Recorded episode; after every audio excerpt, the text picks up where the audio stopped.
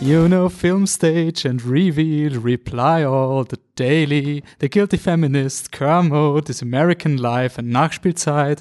But do you recall the greatest movie podcast of all? FlipTheTruck.com, der österreichische Filmpodcast. Wir haben wieder Weihnachtsspecial, deswegen singe ich dies das Intro.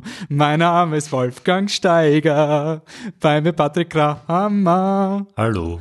Dann auch noch die Anne. Hi. Michi, der ist auch dabei. Hallo. Also fangen wir jetzt an. Super, super Programm. Unser Unique Selling Point. Vier Podcasterinnen, vier Filme.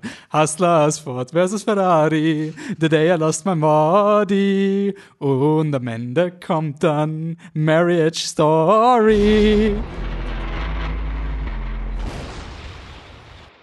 Hey, das hat sogar gereimt zum Schluss. Geil. Also, äh, frohe Weihnachten. Wir sind im 148. Podcast. Das heißt, drei Podcasts noch bis zu dem Podcast. Ich weiß echt Der. nicht, ob ich nicht Abtritt hätte, wenn das ein anderer Podcast Der. gewesen wäre. Okay, sicher nicht. Sicher nicht. Sicher nicht. Also, Höchstens lauter gedreht. laut gedreht. Flip the Truck.com, der österreichische Filmpodcast. Ähm, wir geben euch noch nicht die definitive Liste to end all Listen des Jahrzehnts ever. Kommt nächsten Podcast.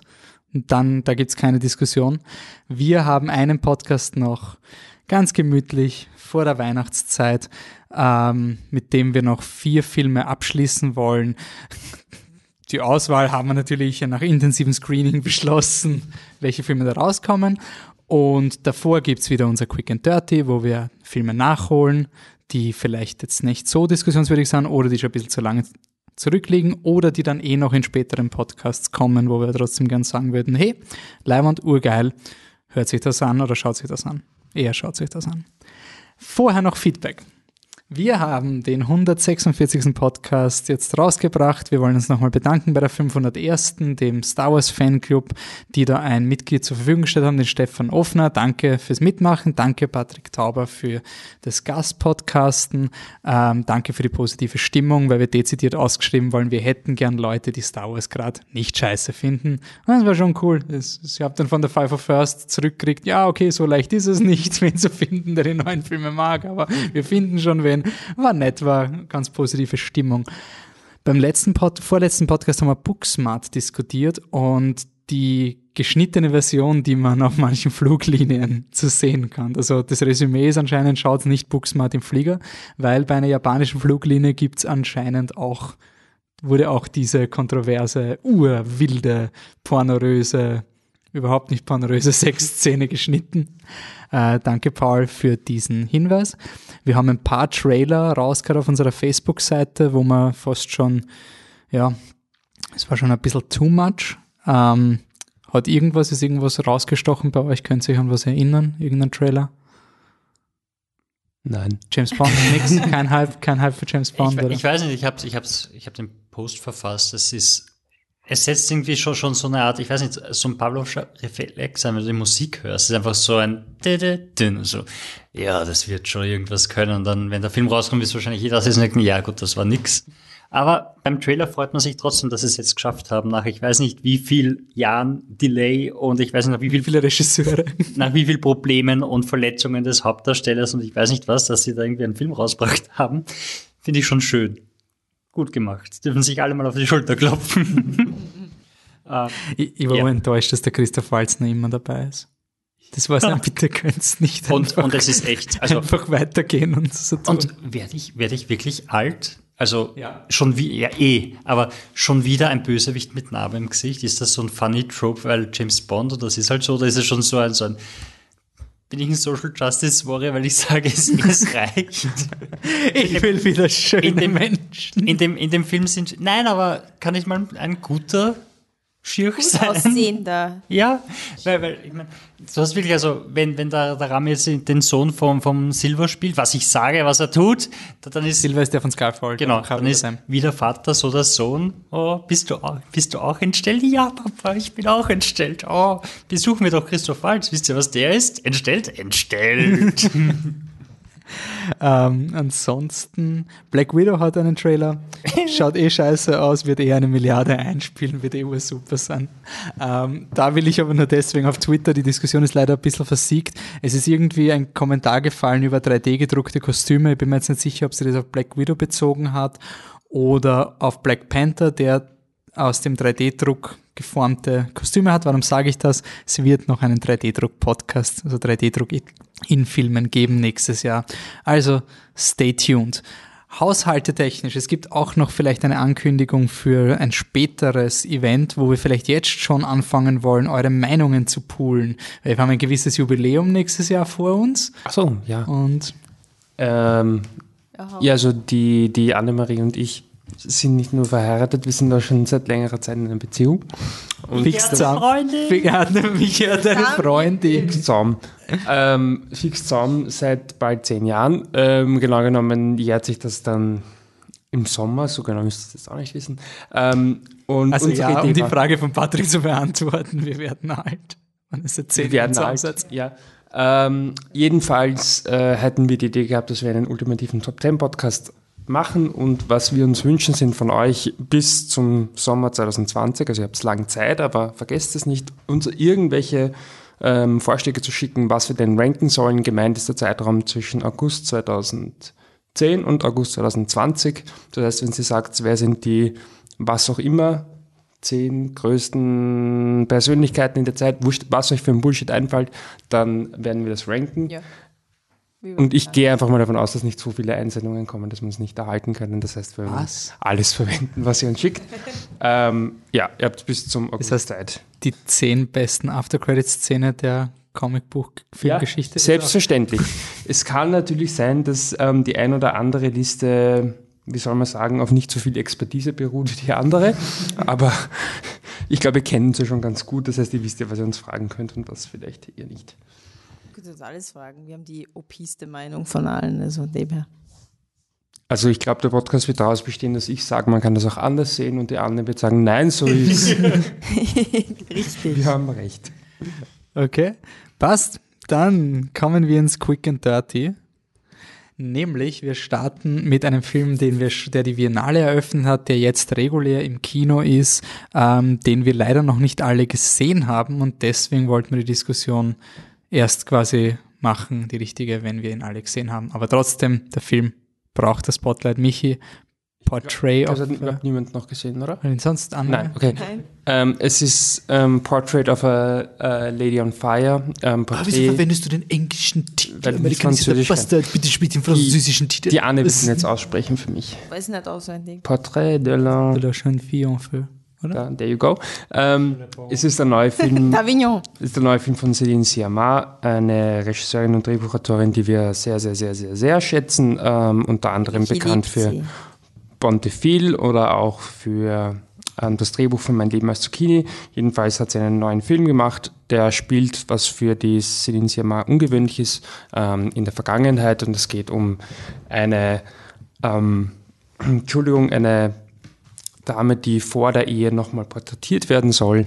Und die beiden Damen, also die äh, Malerin und das Model sozusagen, äh, ja, äh, entwickeln über ganz kurze Zeit eine sehr innige Beziehung, die dann auch so ein bisschen ja, in Liebe mündet. Ähm, man weiß aber von Anfang an, dass das nicht so wirklich wahnsinnig gut ausgehen kann.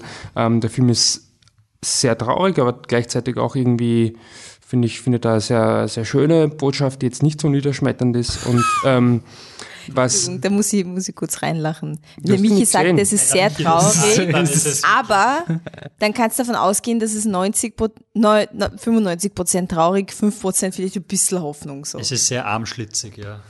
Stimmt, genau, weinen in der Dusche. Lasst es. Ich habe, wir haben vor, vor kurzem, ähm, nachdem zwei Freundinnen von uns äh, immer wieder im, na gut, so genau erkläre ich es jetzt nicht, jedenfalls sie wissen aufgrund etwas in unserer Wohnung, dass ich den Film Star is Born mag.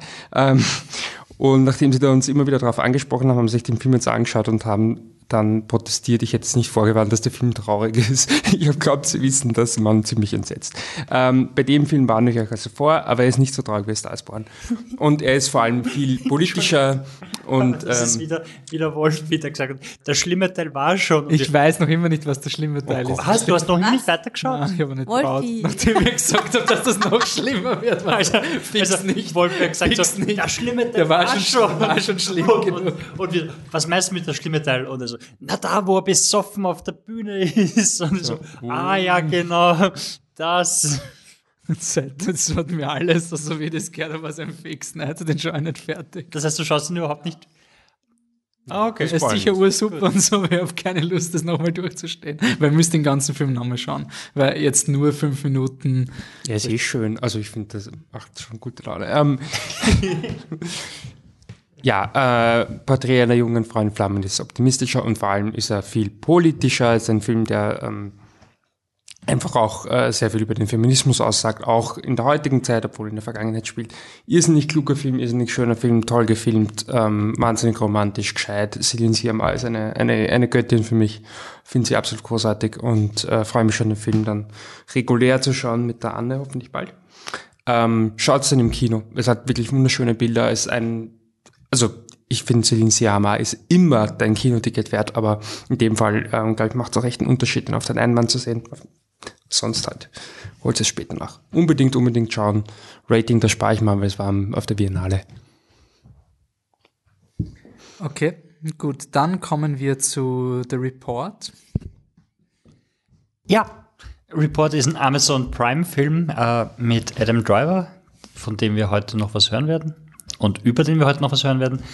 Und es ist ein Tatsachenreport mehr oder weniger über den äh, Torture Report, also den Bericht des äh, Unterausschusses für Sicherheit im US-Parlament, im Senat, glaube ich, ähm, wie die CIA nach, nach 9-11 angefangen hat, systematisch Leute zu foltern. Ähm, die Fotos aus Abu Ghraib kennen wir, glaube ich, alle, also wie, wie Gefangene von, von US-Personal äh, lächerlich gemacht werden und nackt auf einem Haufen liegen müssen und so weiter und so fort. Und Waterboarding ist uns alle ein Begriff. Und dieser, im Film geht es eigentlich darum, wie, wie der Senat da drauf gekommen ist, was die CIA im Ausland aufführt. Ähm, dürfte sehr tatsachenorientiert sein, weil ich habe ein Interview mit dem Original Daniel irgendwas gehört, den Adam Driver verkörpert, der sich jahrelang ähm, durch Tausende oder Millionen von Seiten durchgequält hat und dann einen 7000 Seiten starken Bericht geschrieben hat äh, über die Vorfälle. Ähm, der Film ist ganz cool und macht es, glaube ich, auch ziemlich eindrucksvoll, was da alles abgangen ist. Man muss sich aber auskennen. Also ich glaube, wenn man nicht kein rudimentäres Verständnis hat, worum es in dem Fall gegangen ist. Also äh, John Hamm spielt, ich weiß nicht genau, eine Art Verbindungsmann zwischen White House, in dem äh, Obama gerade residiert, und der CIA, der sein, seine Stabsstelle quasi ist.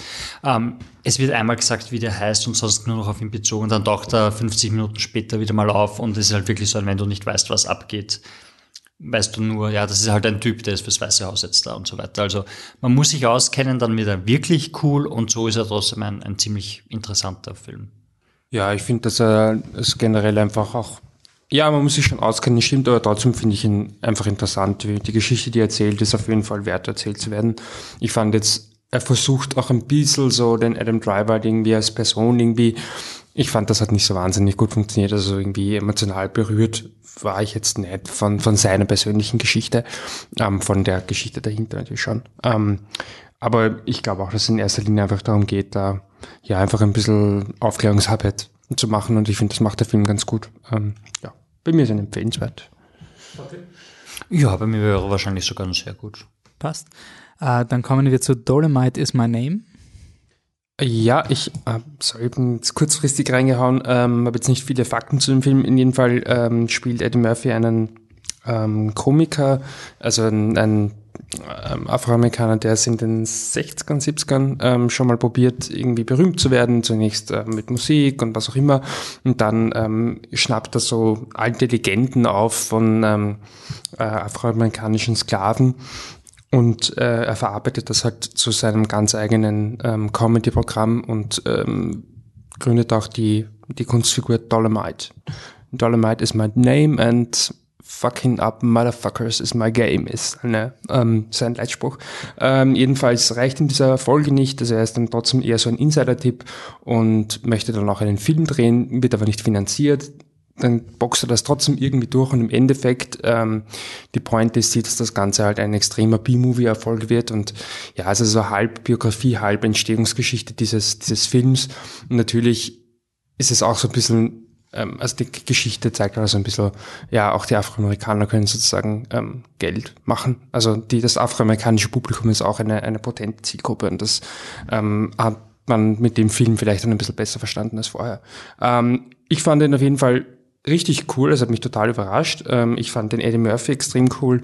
Ähm, ich finde einfach, dass der Film das extrem gut schafft, äh, die, die Figur von Eddie Murphy ähm, zum einen halt rätselhaft zu lassen und du dem wirklich nicht zu 100% verstehst immer ähm, und zum anderen aber trotzdem auch zutiefst menschlich. Ähm, und ohne dass er der Film also nicht schafft, also der Film schafft es aber trotzdem auch so ein bisschen über seine Figur zu schmunzeln und trotzdem sie sehr zu huldigen. Ähm, fand ihn wirklich cool. Für mich sind sehr gut und äh, läuft auf Netflix, also ja. Okay. Schaut euch das an. So. Also, wann man unbedingt auf der großen Leinwand sehen muss. Also, das quasi der Next Level am Kino ist. Wenn der Michi keine Fakten hat zu Dolomite is my name. Ich habe auch keine Fakten zu Jumanji, The Next Level. Der dritte Teil in der Jumanji-Trilogie. Oder der zweite Teil, wenn der erste Teil quasi oder ein Soft Reboot ist oder whatever. Wir können gerne darüber diskutieren. Also ihr, ich nicht. Ah, jetzt bin ich wieder traurig geworden. Ja, Robin Williams. Jetzt haben wir gerade gedacht, so, gibt es in dem Film ein Cameo vom Agent? Oh. Ja, Robin Williams tut wirklich weh. Das ist ganz hart. Um, ja, Jumanji. The Next Level. Dwayne Johnson und Kevin Hart sind wieder da und sie sind wieder im Computerspiel und es gibt ein neues Level. Weil der Böse aus dem ersten Wicht ist zwar weg, aber es gibt jetzt den Bösen aus dem zweiten Film und das ist, äh, das ist nicht der Mountain, der andere, der Hound. Und zwar wirklich Ah, voll. der, der, der Rory McCann. Mhm. Und er spielt irgendeinen, weiß nicht, einen Wikinger mit britischem Akzent, der irgendwas Böses vorhat. Und der Gag an dem Film ist, dass dies nicht die Gang vom ersten Teil ist, sondern die Gang vom ersten Teil plus zwei wirklich alte Männer, nämlich Robert De Niro und äh, Hat der Robert De Niro wieder zu viel Qualität mit einem Irishman Ja, scheiße, nicht Robert De Niro, sorry, sorry, Danny DeVito. Ah. Sorry. Ganz, ganz schlimm. Äh, Danny DeVito und der ist im Körper von The Rock und der versteht nicht, was Computerspiele sind und weil glaubt, er ist tot und vergisst dauernd, worum es geht und es ist funny. Ähm, ich weiß nicht, wie eure Reaktion auf den ersten Teil war, der der zweite Teil war, also auf den ersten äh, Screenshot. Es ist so ein, man erwartet nichts, sitzt drin, denkt sich, hey, er war gar nicht so schlecht. Und beim zweiten ist es ungefähr genauso, man sitzt drin und sagt, der zweite wird sicher furchtbar, weil beim ersten hat man schon nichts erwartet und dann sitzt man drin und sich, hey, nein, so schlimm ist er auch wieder nicht, er ist messy as fuck und keine Ahnung und die, die Botschaft des Films und Anführungszeichen ist nach 30 Sekunden klar, weil der Typ, der im ersten Film der Rock worden ist, ähm, am Ende vom ersten Film ist er urselbstbewusst und weiß so, ja, er kann jetzt alles schaffen und geht ins letzte Schuljahr und alles wird super. Und am Anfang von dem Film ist dann Uni und nach dem ersten Jahr von der Uni geht's ihm nicht gut und, und er ist nicht mehr der coole Typ und er wäre gern, voll gern wieder Dwayne Johnson. Na, rate mal, was die Moral ist. Es ist vielleicht auch cool, wenn man, wenn man nicht alles kann und so. Und Also quasi die Message ist, Dwayne Johnson ist eh ein besserer Mensch und wir sollten quasi nicht versuchen, wie er zu sein. Und es ist okay, wenn du nicht Dwayne Johnson bist. Solange Dwayne Johnson da ist. Genau, genau. Also, also perfekter Film. Und äh, ja, ganz, also wie gesagt, du sitzt da und lächelst ein paar Mal und dann verdrehst ein bisschen die Augen. Es ist ein lieber Zeitvertreib, also ja, ein empfehlenswert. Also, wenn sonst nichts im Kino spielt, schau dir den an und wenn es irgendwann mal daheim spielt. Wenn du den ersten gemocht hast, dann wirst du den auch mögen und ja. Ist der neue Jumanji besser als der allererste Jumanji generell so? Das kann ich dir nicht sagen. Ich habe den als Kind gesehen und ich habe den nie nochmal geschaut. Also ich, ich weiß nicht, wie er im jetzigen Standards oder Maßstäben Triple wäre. Feature. Aber, Triple Feature. aber ich meine, er hat keinen Robin Williams und das tut schon sehr weh. Also ich weiß nicht, was passieren wird, wenn ich mir jetzt einen Film mit Robin Williams anschauen würde. Also ich weiß auch nicht, ob, Mrs. Doubtfire heutzutage noch Ja. ein guter Film wäre. Ja. Ja, Fucking Jumanji ist großartig. und der Hook, Jumanji, Alles. sind wirklich gut gealtert. ähm, ein altes Thema ist zum Beispiel auch Agatha Christie und neu interpretiert hat das Ryan Johnson mit seinem Film Knives Out. Ich hätte eine andere Überleitung machen können. Ich hätte gesagt, Jake Kasdan ist der Regisseur von Jumanji und Jumanji The Next Level, ist der Sohn von Lawrence Kasdan, dem Drehbuchautor von Star Wars 5, der Drehbuchautor von Star Wars 8, hat jetzt einen neuen Film gemacht. Flawless Überleitung. Ryan Johnson liefert mit Knives Out ein modernes Agatha Christie Kammerspiel. Ähm, ich wollte ihn deswegen sagen, weil ich endlich mal einen Film gesehen habe, bevor er wieder ins Kino kommt. Yeah! Äh, kommt am 2. Jänner raus. Also wirklich, wenn ihr quasi im Neujahr unbedingt irgendeinen Film schauen wollt, wo ihr quasi einfach sicher gehen wollt, dass der allen gefällt, dann schaut's den. Also es ist wirklich so ein, nimm die Familie quasi mit. Das, das ist wirklich, der, irgend, jeder wird den okay finden. Das ist wirklich so ein, ich, ich, ich, ich lehne mich jetzt aus dem Fenster, aber das hat diesen Nolan-Effekt. Diesen, der wird die Leute zufriedenstellen, die ein bisschen was Intelligenteres wollen, er wird die Leute zufriedenstellen, die sich ein bisschen berieseln lassen wollen. Er hat einfach irgendwie alles. Und es ist einfach ein Kammerspiel vollgepackt mit ultimativen Schauspielern. Also Daniel Craig, Tony Collette, ähm, sind die zwei, die mir jetzt ad hoc Christopher einfallen. Plummer, Christopher Plummer, das Gefraßt aus It. Ähm, Anna de Armas. ja. Anna de Armas. Die, die Frau, die, die, ich weiß nicht, ich glaube, sie spielt die Krankenschwester. Gibt es eine Krankenschwester, Ja, eine Pflegerin? Blade Das ist die, die hat den Blade Runner mitgespielt Ah, und den, okay. und den Knock Knock. Aber es ist wirklich so ein Film, du kennst die, du hast die schon irgendwo gesehen und du denkst dann, wow, urcool, dass er die alle gekriegt hat. Ähm, Chris Evans. Chris Evans, stimmt, super in der Rolle. Alle sind super in der Rolle. Allen, allen taugt's. Es ist halt wirklich so ein, ähm, ich weiß nicht, ob ihr eine Leiche zum Dessert kennst. Das ist so ein satirischer Agatha Christie-Film mit, mit, mit dem Columbo, mit Peter Falk und mit ähm, Obi-Wan Kenobi. Ähm, na, wie heißt der, der Alte?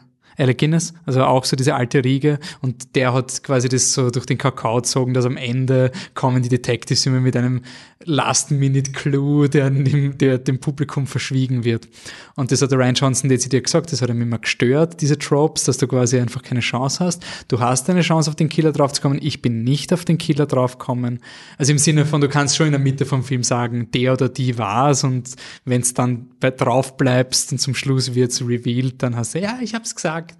Aber äh, ich war zum Schluss überhaupt nicht mehr sicher, wer da was wie war gemacht hat. Das heißt, es ist ein, jeder ist mal der Hauptverdächtige. Nein, nicht einmal so, nicht einmal so, aber es ist, es ist gut gemacht. Es ist, ich will es gar nicht sagen wie, es ist wirklich gut gemacht, dass er dich quasi, dass er dir genug Informationen gibt, dass du theoretisch könntest du draufkommen. Er verschweigt nicht wirklich viel, aber dieser Fall ist relativ komplex, du hast eine vernestete Flashback-Struktur und es macht nur Spaß. Also ich bin eigentlich wieder beim zweiten Mal schauen, funktioniert. Ich glaube, er funktioniert sicher genauso gut, nochmal erfrischend gut gemacht, scheine Kamera. Es passt alles. Es ist wirklich so ein, passt alles sehr gut, verpacken, herzeigen. Ist toll. Ähm, Michi, du hast auch einen Film gesehen, der im Jänner rauskam. Willst du noch über Judy reden? Kurz? Ja, ähm, Was ist Judy und warum Also- grinse ich so, wenn ich das sage? äh, Judy Garland, ähm, ich weiß nicht, wie bekannt sie ist, aber in Europa Mittel. Mittel wahrscheinlich. Also Judy Garland ist wahrscheinlich am Ja, bekanntesten für ihre Rolle in ähm, Der Zauberer von Oz, wo sie also als ähm, kleines Mädchen ähm, von 0 auf 100 berühmt wurde. Sie hat dann später nicht so eine Riesenkarriere gemacht, aber schon, war schon relativ erfolgreich dann auch als, als ähm, Sängerin noch. Ähm, was ihre, in ihrer Geschichte wichtig ist, ist, dass sie schon als kleines Kind quasi in diesem Studiosystem, dem alten Hollywood-Studiosystem Studiosystem gelandet ist und damit irrsinnig, irrsinnig zu kämpfen hatte. Und sie ist auch ähm, relativ jung verstorben und der neue Film Judy ähm, zeigt einfach ihre, ihre letzten Monate oder eine kurze Zeit in ihren äh, letzten Monaten ihren, ihres Lebens. Ähm, warum ist der Film irgendwie halbwegs relevant in diesem Jahr, weil Renée Zellweger aktuell die ganz große Favoritin auf den Oscar ist. Ähm, ich würde sagen, der Film ist, er ist voll okay. Ähm, was ich irgendwie ganz cool fand, er traut sich, und ich finde es auch okay so, er traut sich ähm, quasi als Message zu bringen, dass Judy Garland gerne einfach nur Mama gewesen wäre und keine Karriere machen will. Das finde ich heutzutage eigentlich gar nicht so leicht, dass du das als Message rauslässt. Aber es ist eine legitime Message. Ähm, aber ergibt man nicht, ergibt ja nicht wahnsinnig viel. Ich glaube, ähm, der Film steht und fällt damit, wie man Renée Zellwegers Performance findet. Also wenn er die wirklich quasi so umhaut, dass man sagt, also das die ist nämlich sehr extrem, also sie spielt ganz stark mit ihren Gesichtsmuskeln und so, also es ist wirklich quasi, gibt keine Moment der Ruhe in ihrem Gesicht. Ähm, dann glaube ich schon, dass das ein Film ist, der dich quasi von, ja, so als okay, ist mir relativ wurscht auf wow, ähm, oder zum kurzfristiges Wow heben kann. Also ich glaube, es steht und fällt wirklich damit, wie man die Performance von der Renée Selviger findet. Bei mir ist der Film ein Lauwarm. Mehr sage ich dazu nicht.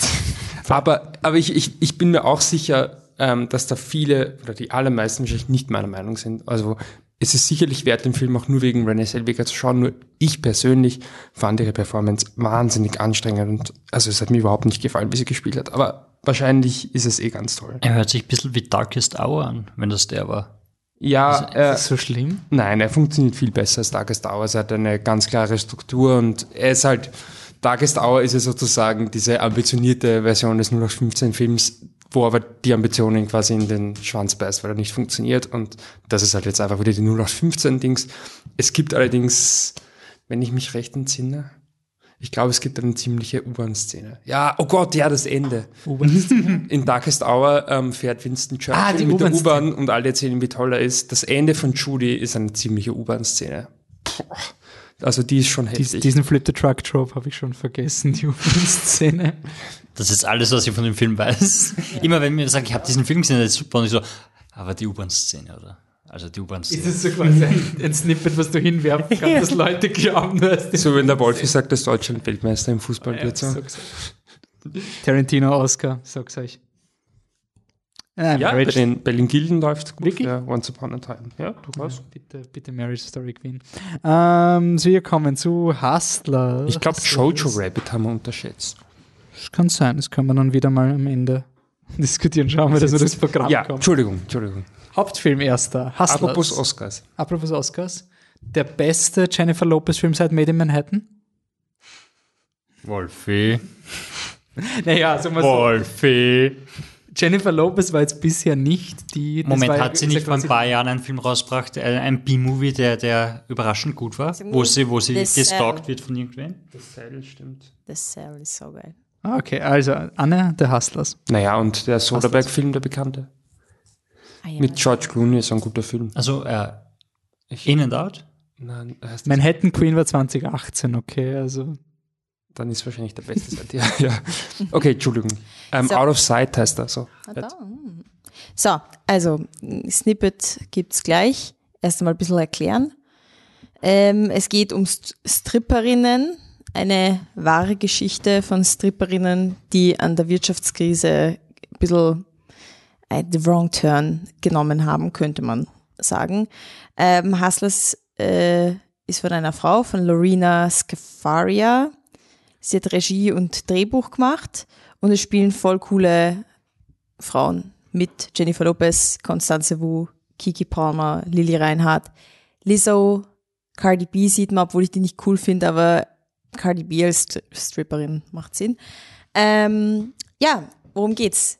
Destiny ist eine, ist eine ähm, junge Frau, die ihre Oma äh, finanziell unterstützt und die schon seit mehreren Jahren tanzt und wechselt halt Stripclub und kommt in einen neuen.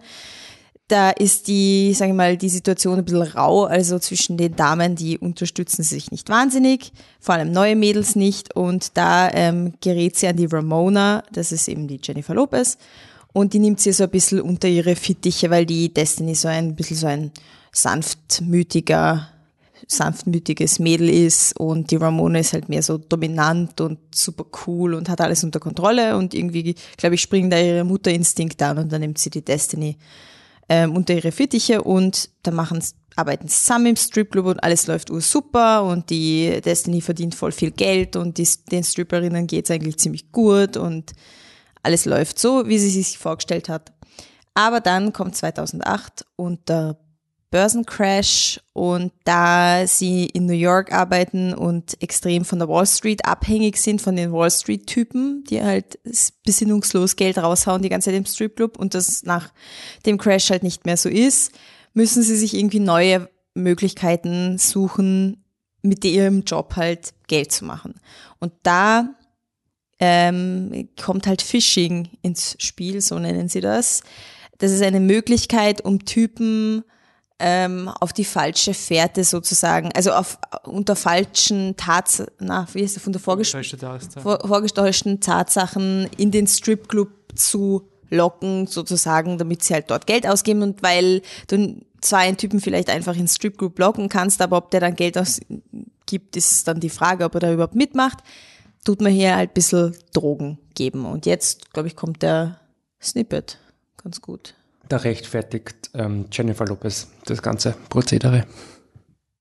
We gotta start thinking like these Wall Street guys. You see what they did to this country? They stole from everybody. Hardworking people lost everything. And not one of these douchebags went to jail. Not one. Is that fair? You ever think about when they come into the club? That's stolen money. That's what's paying for their blowjobs. Firefighters Retirement Fund. Jetzt, jetzt kommt halt die Moral ins Spiel, weil irgendwo ist es halt so, dass die Männer, die in den Stripclub halt kommen, das sind, also wird davon ausgegangen, dass das ziemliche Arschlöcher sind, einmal so grundsätzlich, weil sie in den Stripclub kommen und deswegen versuchen sich die Mädels das halt so zu rechtfertigen, so sie wären ja sowieso und ihnen fehlt das Geld nicht und warum, warum das halt dann auch gut läuft eine Zeit lang ist, weil ähm, die Typen zu schamig sind, der Polizei zu sagen, dass sie im Strip, Stripclub waren und da irgendwie einen Filmriss haben und nicht mehr wissen, wo ihr Geld hin ist. Und ähm, das läuft dann einfach eine Zeit lang ähm, gut und irgendwann nicht mehr so gut. Und da kommt eben ja die Geschichte eigentlich, also das, die Geschichte wird mit Flashbacks erzählt und dann finde ich eigentlich gleich einmal irgendwie ein bisschen nicht so überzeugend, weil irgendwie finde ich, oft bei so Flashback-Geschichten, da sollst du ja spüren, dass das irgendwie zeitlich total voneinander getrennt ist, viele Jahre später, was auch immer. Manche Filme schaffen das, ohne das irgendwie zu deklarieren, wann und wo und wie das war. Ich glaube, hier wird sogar hingeschrieben, wann das war, aber ich, ich finde, es hilft trotzdem nicht. Ich weiß nicht, warum. Danach. Und es Ach ist, so, es ist, okay. es ist Also es ist 2013 irgendwie- ist quasi der, das letzte Ja, na, Mal, was, was passiert und 2014 ist dann dieses Interview. Na, irgendwie die- hat mich das zeitlich Rahmenhandlung- komplett also, abgefuckt. Also ich habe es überhaupt nicht äh, trennen können im Kopf, die Szenen, wo Destiny mit einer Journalistin, gespielt von Julia Stiles, ein Interview halt führt. Also umgekehrt, die Journalistin führt mit ihr ein Interview. Und das ist zeitlich ja natürlich schon später, als wann das alles passiert ist. Aber irgend, ich weiß nicht, wie der Film das gemacht hat. Sie hat eine neue Das Frisur, komisch. deshalb ist es Ja, aber lange es her. reicht nicht. Und es macht keinen also es ist total sinnlos. Also normalerweise ist ja die Rahmenhandlung hat ja einen Sinn und da ist es halt, sie macht halt ein Interview, damit sie den Film erzählen kann. Ja, und das ist es halt so, ein- ist dann erzählt doch einfach gleich den Film ohne, also, also es gibt kein Interview, es, es ändert sich nichts dadurch, dass sie mit ihr redet oder sonst irgendwas.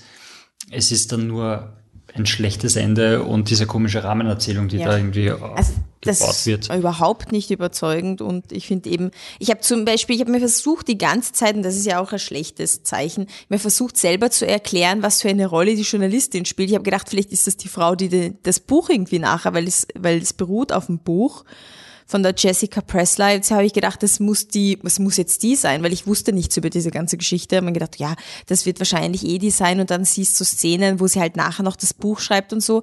Aber irgendwann merkst halt, nein, es wird einfach nur die Geschichte halt erzählt durch diese Interviewsituation, die irgendwie überhaupt nicht so cool ist.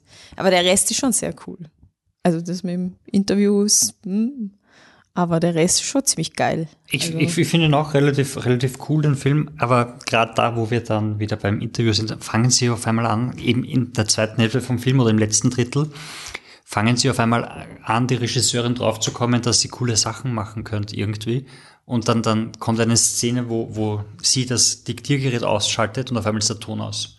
Und, und das sind halt so Tropes, die, die kommen im ganzen Film nicht vor und auf einmal kommen sie vor und ich habe mir gedacht so, ist das jetzt wirklich ein Fehler? Und dann, dann hast du wieder sowas, dass in einer Szene auf einmal die die crappy äh, Soundversion genommen wird, weil da ist ein verstecktes Mikro und jetzt hörst du quasi die und das sind so, so lustige Kniffe, die, wenn sie durchgehend eingesetzt werden, cool sind und da einfach nur noch störend sind. Das ist wirklich so drauf, als wäre sie nach, nach einer Stunde zehn draufkommen, hey, ich könnte eigentlich auch ein paar coole Sachen, Ja. quasi Metasachen machen.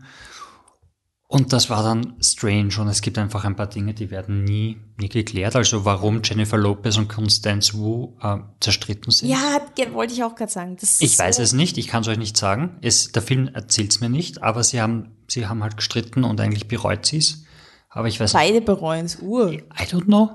Aber was ich ganz interessant fand, der Interviewsituation, was mir auch so, auch so gegangen ist, aber ähm, so wie die, Entschuldigung, ähm, die Destiny erzählt das ja quasi aus ihrer Perspektive und da finde ich, stellt sie die, Entschuldigung, wer ist der Charakter von Jennifer Lopez? Ramona. Da stellt sie die Ramona schon relativ schlecht dar. Also es ist dann irgendwie so, kommen so unterfällige, so, ja, she's always in control und keine Ahnung, und du wartest, äh, ich persönlich habe eigentlich die ganze Zeit darauf gewartet, wann Jennifer Lopez jetzt quasi das Die macht Evil Bitch wird, gell? die Evil Bitch wird und das passiert nicht. Und das fand ich irgendwie schon einen ganz interessanten Effekt, dass du dann nachher quasi reflektieren musst und so, okay, es ist halt ähm, einfach ihre getrübte Wahrnehmung aufgrund des Streits. Es wäre natürlich schöner, wenn wir wüssten, worüber sie sich jetzt wirklich konkret Also es, es gibt dann haben. diese eine Szene, wo du merkst, ah ja, jetzt hat sie die, die Kontrolle verloren. Das ist dann quasi das am Ende, wo ihr, wo sie, weiß nicht, eiskalt wird, wo ihr einfach alles egal ist, Hauptsache das Geld kommt. Das ist dann irgendwie der Moment, wo sie so, ah, okay, gut, jetzt ist es gekippt.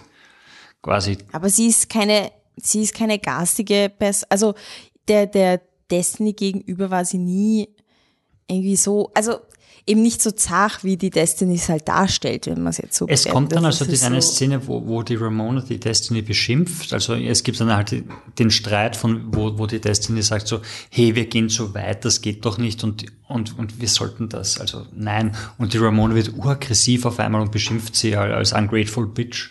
Und das kommt halt komplett aus dem Nichts Ja. in Wirklichkeit, weil davor ist sie eher so eine Art, nicht wirklich Mutterfigur, aber so ein mütterlicher So Charakter. die beste ähm, Freundin. Den ganzen Film durchzieht, äh, so, so ein Thema von, sie wird umarmt und zugedeckt von der Ramona. Das passiert immer und immer wieder und das hat halt irgendwie so was Mütterliches an, an sich, dass sie sie immer zudeckt, wenn ihr kalt ist oder in die Arme nimmt, wenn was passiert ist. Und deshalb ist auch das, sie reden nicht mehr und sind zerstritten, komplett aus Ich finde die Szene, die, die ist auch so weird, weil da geht da geht's ja darum, dass die Ramona irgendwie gegen sie aussagen will oder so.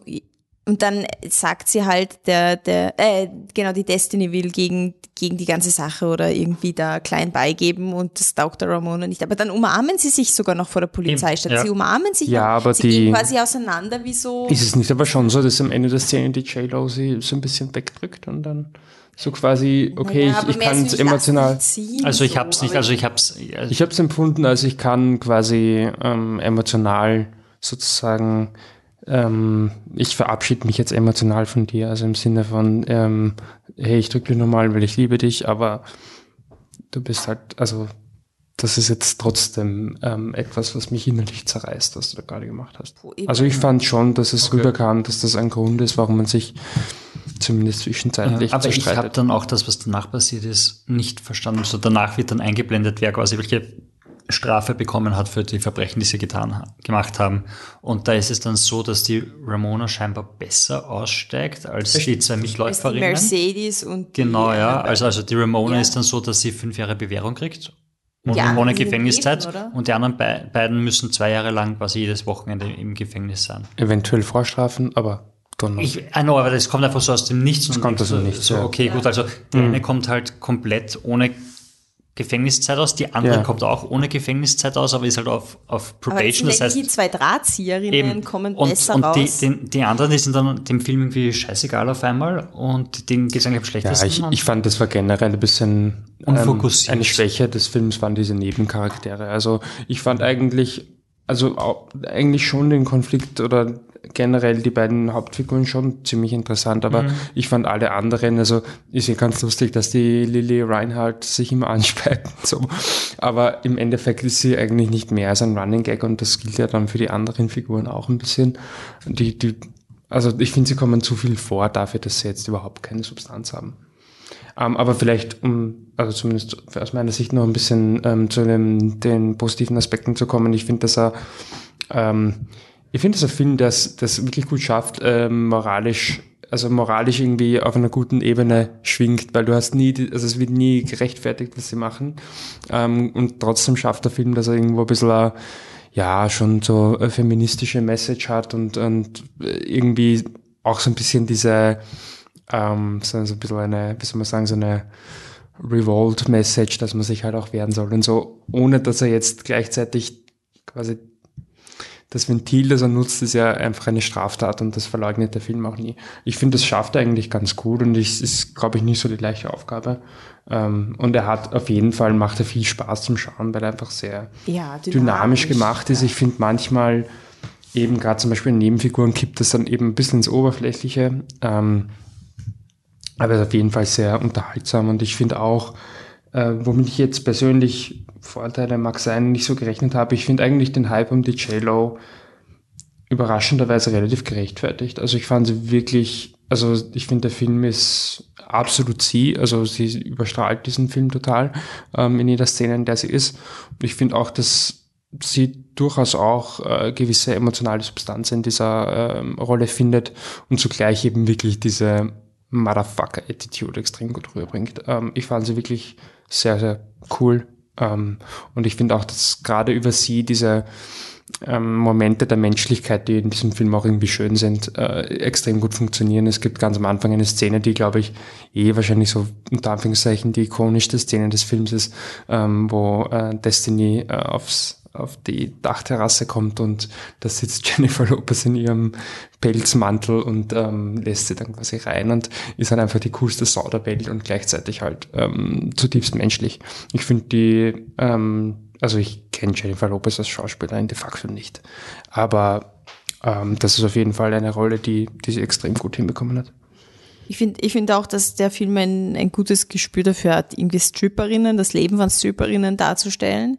Also es ist, ist sehr einfühlsam, eben ohne, also gleichzeitig schafft das, wie du schon gesagt hast, die Moral ähm, im Balance zu halten. Also irgendwie, man versteht, man, man kann absolut verstehen, warum sie das gemacht haben, was sie gemacht haben, aber trotzdem ist es natürlich scheiße und wir alle wissen es, aber wir können es verstehen und der Film, den Teil erzählt der Film, finde ich auch extrem gut, so dieses Leben einer Stripperin und was wichtig ist, was nicht wichtig ist und dass es ein, auch ein Job ist einfach, wo, wo du gut sein kannst und so uns, also es ist schon sexy Szenen, aber es ist so unsexualisiert irgendwie gleichzeitig, also es ist überhaupt nicht, Du hast keinen Male Gaze. genau, Überhaupt Ja. Du hast Ja. die einzigen Brüste, die du siehst im Stripschuppen, sind halt immer im Hintergrund, wenn sich Genau. die Frauen quasi gerade umziehen Ja. und du hast nie diese, Genau. diese 15 Sekunden Szene, wo gerade irgendwer urlasziv, ich weiß nicht, was auf einer Stange macht. Also es ist, das ist sehr angenehm und, und finde ich auch echt gut, mal zu brechen und zu sagen, Leute, Stripperinnen gibt's und das ist kein Tabu und das sind einfach nur Frauen, die halt auch ihren Job machen und da den Job halt gefunden haben. Fertig. Und doch, ich glaube, der Großteil der Leute, die aus dem Kino rausgehen werden, als erstes sagen, oh mein Gott, Jennifer Lopez ist 50. Ja, bitte, aber scheiße, Mann, sie ist 50. Sie ist 50. Das ist ziemlich What the. Ähm, fuck? Aber das nur als Das äh, ist eine geile oberflächliches Sau. Detail am Rande. Ja, ich habe nämlich, ich habe nämlich, wenn wir, wenn es ihr schon sagt, Ja. Ah, jetzt ist okay, jetzt Ja, ja, ja. Nein, ähm, ich, es gab ja, oder ich hatte diese, diese Vorurteile, ah ja gut, die, die, die, die alternde Sexbombe, die jetzt versucht quasi sich zu beweisen, dass sie es noch immer drauf hat. Das war irgendwie so, ich finde, das, das ist ungefähr so, jeder Instagram-Post von, von Heidi Klum geht, geht in dieselbe Richtung. Und bei dem war ich, war das meine Be- Befürchtung, dass das so ist, so, ah, jetzt, jetzt macht die, die, die 48, 49, 50, ist sie wirklich 50? 50? Die Sie sagt 50-Jährige 50 macht jetzt noch den Film, wo sie die Stripperin ist, um zu zeigen, dass sie noch voll den Body hat und dass sie noch, weiß nicht, genau so ist, wie sie, wie sie vor, Ja. vor Nein, sie ist 30 Jahren besser. war. Sie ist einfach jetzt auf der Höhe, das ist der Gag. Sie, sie geht Genau, jetzt ab. aber ich finde es cool, dass der Film, also dass der Film diese, diese Message oder ihr nie, sie sich nie den Raum nimmt, um das zu, auszusagen. Also es gibt ähm, einen Film, den ich trotzdem sage, äh, Weird and Millers, äh, eine Komödie, wo genau, wo Jennifer Aniston die mit 40erin ist und da, da macht der Film wirklich eine Pause und es gibt eine Szene, wo sie, sie auch eine Stripperin spielt, ähm, strippt für die Männer. Und es ist ursuper und bam und die Funken sprühen und alles sind urgeil. Und dann schaut der Hauptdarsteller in die Kamera und hm, äh, zuckt mit den Schultern quasi so ein, ja, ihr wollt es doch auch sehen, quasi. Und, und der Film macht das einfach nicht. Es gibt nie diese Szene, wo sie so, jetzt kriegt sie ihre, ihre 30 Sekunden urgeilen Stripper-Show, also, oh ja, schon am Anfang, also das, so wird es eingeführt, aber es ist nicht, Aber es ist nicht es ist, deswegen, ja. Genau, es passt zur Figur und es ist nicht quasi jetzt J-Lo, die sich, die darauf besteht, dass sie Mhm. Das hat so man- dargestellt wird. Man hat echt nie das Gefühl, ja. Und trotzdem, sie ist 50. Unglaublich, wirklich unglaublich. Ich fühle mich alternd neben so quasi, ich bin die Alternde. Die ist, die ist nicht alternd, die wird nur jünger. Ab in die Kryokammer und ein bisschen einfrieren lassen. Ja, Muss man sich auch leisten können. Eh, eh sicher, sicher, aber wow. Respekt. Bei mir ist er empfehlenswert. Ja. Triple empfehlenswert. Okay, dann kommen wir zu Ford versus Ferrari. Ford V Ferrari oder Le Mans 66 gegen jede Chance. Ich liebe deutsche Der haut rein. Vor allem, das war für mich wirklich, also wenn es umgekehrt wäre. Der amerikanische Titel ist Le Mans 66 und der deutsche Titel ist Ford versus Ferrari, hätte ich es verstanden. Ja, Aber, der andere, aber anscheinend ist Le Mans für uns Europäer ur the thing. naja, man kennt's schon. Ne? Okay, gut. Nicht? Also wenn ich ein, wenn's mich, ein- wenn mich ein Ding weniger interessiert als Fußball, dann ist es Leute, die im Kreis fahren. Und Le Mans kannte ich vorher nicht und da fahren sie nicht nur ein paar Stunden im Kreis, sondern 24 Stunden im Kreis. Also wirklich im Kreis. Wirklich im Kreis. Es ist ein Kreis. Ich kann das auch nicht. Ähm, ist ein Extremrennen. Also da geht's halt wirklich um Ausdauer. Äh, und da hat es 1966 eben den Versuch gegeben, dass die Autofirma Ford konkurrenzfähig mit Ferrari sein wollte als Marketinginitiative, um die Ford-Marke aufzupeppen. Der Film ist groß platziert als fettes Oscar-Schwergewicht. Weniger Gewicht hat Christian Bale, weil wenn Christian Bale actet, dann nimmt er ab oder nimmt zu. In diesem Fall nimmt er gerade ab. Er spielt eh super, aber das ist natürlich wieder, ja, Christian Bale hat wieder abgenommen, ist wieder Oscar. Und er hat wieder mal gesagt, dass er das nie wieder machen wird. Macht das sicher nie wieder. Nimmt er wieder zu im nächsten Film. Dieses Mal nicht mit Mark Wahlberg, sondern mit Matt Damon, der andere. Quasi. Und Matt Damon sp spielt halt so einen, ähm, einen Le Mans-Fahrer, der halt es aus gesundheitlichen Gründen nicht mehr, äh, nicht mehr fahren darf. Und Christian Bale ist dieser He goes too far, but he gets results. Also Christian Bale ist einfach quasi He's a loose cannon, but he's the best damn man for the job. Und die ganze Regie führt James Mangold, der uns schon Logan beschert hat. Aber auch Todeszug nach Yuma, den ich sehr cool finde. Ähm, und jetzt ist eigentlich das Oscar Race perfekt da. Also ist eigentlich nichts, was nicht Oscar schreit. Und ich habe in dem Film eigentlich genau gesagt, habe, ja, Papa, gehen wir mal wieder ins Kino, weil der schaut gern Formel 1 und da fahren sie auch im Kreis, wird ja unge ungefähr deckend sein. Und ja, hier kommt mal ein Clip. Nothing in there about my trunk and your lovely little portmanteau. You're holding the 62 edition of the SCCA. You can stick this bloody sticker where the sun Hey, don't hey, Bill. Hey, all Bill. right? What seems to be the problem, Bill? Well, the problem is that Bill here is an the trunk is arsehole. no, he doesn't mean No, yes, he does. No, yes, he really does. doesn't Yes, no, that. he He's really does with you, think Bill. that He's Bill fooling with- is an Bill, arsehole. let I'm just on. doing my job Bill, here. Bill, Bill, Bill. Also wie ihr da hören könnt, ist Christian Bale einfach crazy as hell. Ähm, ja. Ja. Äh, ich finde ihn ganz nett. Nein, ich habe ihn ganz nett gefunden. Also, war, das war jetzt So, ist der Film. weiter zum nächsten. also ich, er ist schon männlich. Er ist sehr männlich. Er ist sehr Es männlich. gibt eine Er Szene sieht der Film, 60er aus, hast du Äh, erwartet? Der Michi und ich haben ihn gesehen, oder? Sonst niemand. Ja. Oder? Äh, es hat eine Szene im Film, also ich finde den Film, der Vorteil von dem Film ist, ist, dass das historische Ende einfach spannend ist. Und das rettet den Film. Es ist wirklich so ein, ah, cool, Gott sei Dank hat die Geschichte ein besseres Ende geschrieben, als die Struktur und die Dramat der dramaturgische Aufbau, den dieser Drehbuch, diese drei Drehbuchautoren verfolgt haben. Die Drehbuchautoren, ich habe vorher geschaut, kommen eher aus der Gerard Butler Schiene, also Machine Gun Preacher und sowas. Ähm, Man merkt und bei Edge of Tomorrow haben zwei Leute so Script-Fixing gemacht oder irgendwie so. Also es ist, man merkt's. Also wie ich so auf die drei Drehbuchautoren gegangen bin und die Filme angeschaut habe, war so ein, jupp, überrascht mich nicht.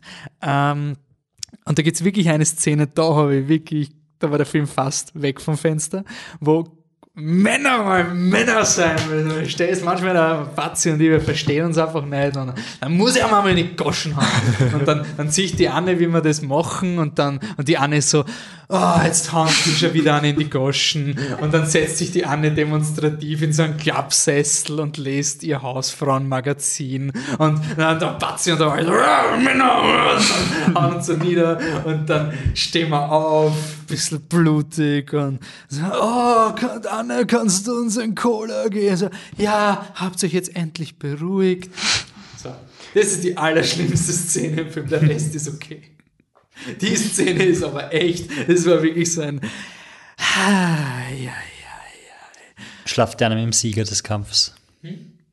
Schla schlaft die Frau mit dem Sieger des Kampfes. Na, na, das, so, das passt, nein, weil sie nein, sind ja nein. nicht Konkurrenten. Also es ist ja wirklich, sie müssen ja ein Team sein.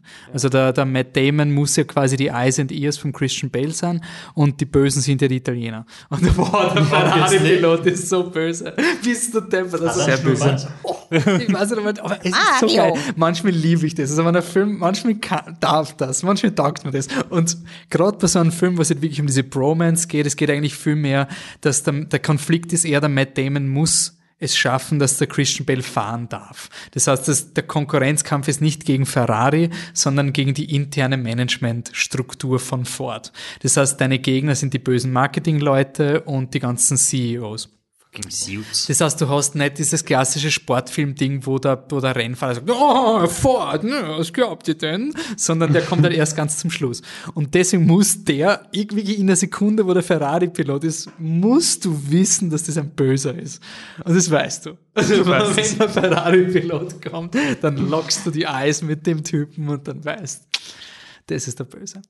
Ähm, Trotzdem habe ich gute Zeit gehabt. Also mir hat er eigentlich gefallen. Ich habe ihn eigentlich echt ganz, ganz positiv empfunden. Also ich muss da ein bisschen, ähm, ich weiß nicht, ob das die Gegenmeinung ist, ähm, ich habe ihn extrem cool gefunden. Wirklich? Mir hat er extrem getaugt. ähm, auch die Szene, wo sie dann sich prügeln. Ich, also, das gehört in diesen Film rein. Was ich noch irgendwie symptomatischer für diesen Film fand, es gibt eine Szene, wo Christian Bale mit seinem Sohn ähm, über die Rennstrecke geht und ihm erklärt, die, wo er ihm erklärt, dass er das Auto halt einfach spüren muss und Mitleid haben muss mit dem Du musst also, es hören. Und ich, ich, ich bin ehrlich gesagt, die meiste Zeit des Films einfach trinkst, ist aber fürs ganze Gesicht gegrinst, weil ich fand es einfach, auf eine gewisse Weise ist das schon, ist ein bisschen dumm, der Film. Aber, auf so eine überzeugte, ehrliche und ähm, authentische Art und Weise, ähm, dass das ihm einfach immer ab, ist einfach geil. Nein, Also, ich habe mir, ich hab mir nämlich auch gefragt, lust, gut, lustig, dass du das sagst, ich habe mich gefragt, wieso stört's mich bei dem Film nicht so, also quasi faktisch sind da viele Red Flags. ja, ja, ja, absolut. Ähm, Aber, und auch, also diese Szene erklärt dem Sohn halt quasi, der Sohn hat eine Zeichnung gemacht. Die, die Funktion des Sohnes ist nur da, Ja. Christian Bale ist super. ja. Mehr macht der Sohn nicht. Papa, du bist der allerbeste Mensch auf dem Planeten. Wirklich. Und jeder, der nicht Christian Bale als Papa hat, hat sein Leben Ja. verwirkt. De facto. Und dann nimmt sich der Christian Bale endlich mal Zeit, um die Zeichnung seines Sohnes anzuschauen. Weil sein Sohn hat einen Kreis zeichnet von Le Mans und dann erklärt er ihm die Route und was er dann fahren muss. Aber was urgut ist, ist das Storytelling, weil du etablierst die Rennstrecke. Du, du etablierst in einer emotionalen Szene ganz genau, was in jeder Kurve passiert und wenn dann das Race startet, kennst du alle Kurven. Es ist wirklich urwichtig, dass diese kitschige Szene sich da so reinlehnt in die Details, damit du weißt, bei der Kurve ist das Problem, bei dem ist das, wenn das Rennen dann losgeht. Aber es ist, es ist schon Roland Emmerich Level an. Ich knie mich rein ins Storytelling. Also so. Ja. Es, es, es hört sich an, als wäre der- das Abschleppauto aus Cars ein Film. Na, na, na, So na, na, na, na, na, es ist, Von Gutmütigkeit und. na, also das Abschleppauto ist ja Larry the Cable Guy, das ist einfach Volltrottel. Also das, der, der Mater ist doch ein Arschloch. Ich weiß nicht, der, das Abschauwort in, in Cars ist, das ist ein Trottel und simple Aber ein minded. gutherziger. Na, finde nicht. Ich finde nicht, dass er gutherzig ist. Ich finde, der Film sagt mir, dass er gutherzig ist, aber er ist nicht gutherzig. Und ich finde, in dem Film, die sind schon irgendwie gutherzig auf eine Art. Also, aber ich finde, wie gesagt, das Ende rettet das halt irgendwie, weil es halt wirklich spannend ist, wie sie dann mit dem allen umgehen zum Schluss und so und wie sich dann der Film zum Schluss entwickelt. Das gibt dem Ganzen, okay, vielleicht war es zu männlich und so. Also es geht ja in dem Film zum Schluss schon ein bisschen um diesen Preis des Erfolges und der Film legitimiert durch das Ende nicht alles und das rettet, glaube ich, sehr vieles an der Inszenierung, weil, Ja. weil sich gewisse Dinge einfach abzeichnen. Ich glaube, eine Sache, die mir zumindest sehr geholfen hat, ähm, dass es mich hier in dem Film nicht so gestört hat.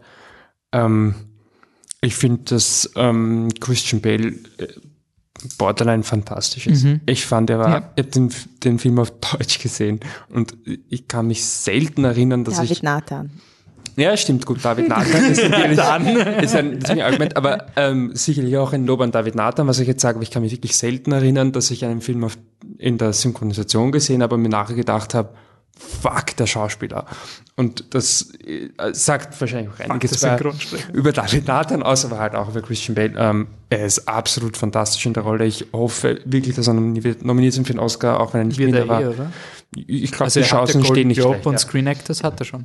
Chancen stehen nicht schlecht. Ähm, er ist absolut großartig in dem Film, finde ich. Ähm, und das war eigentlich so irgendwie das Erste, was mich irgendwie reingeholt hat in den Film. Ähm, ich habe nämlich geglaubt, dass Christian Bale ein Nebendarsteller ist. Ähm, ist er absolut nicht, er ist der Hauptdarsteller.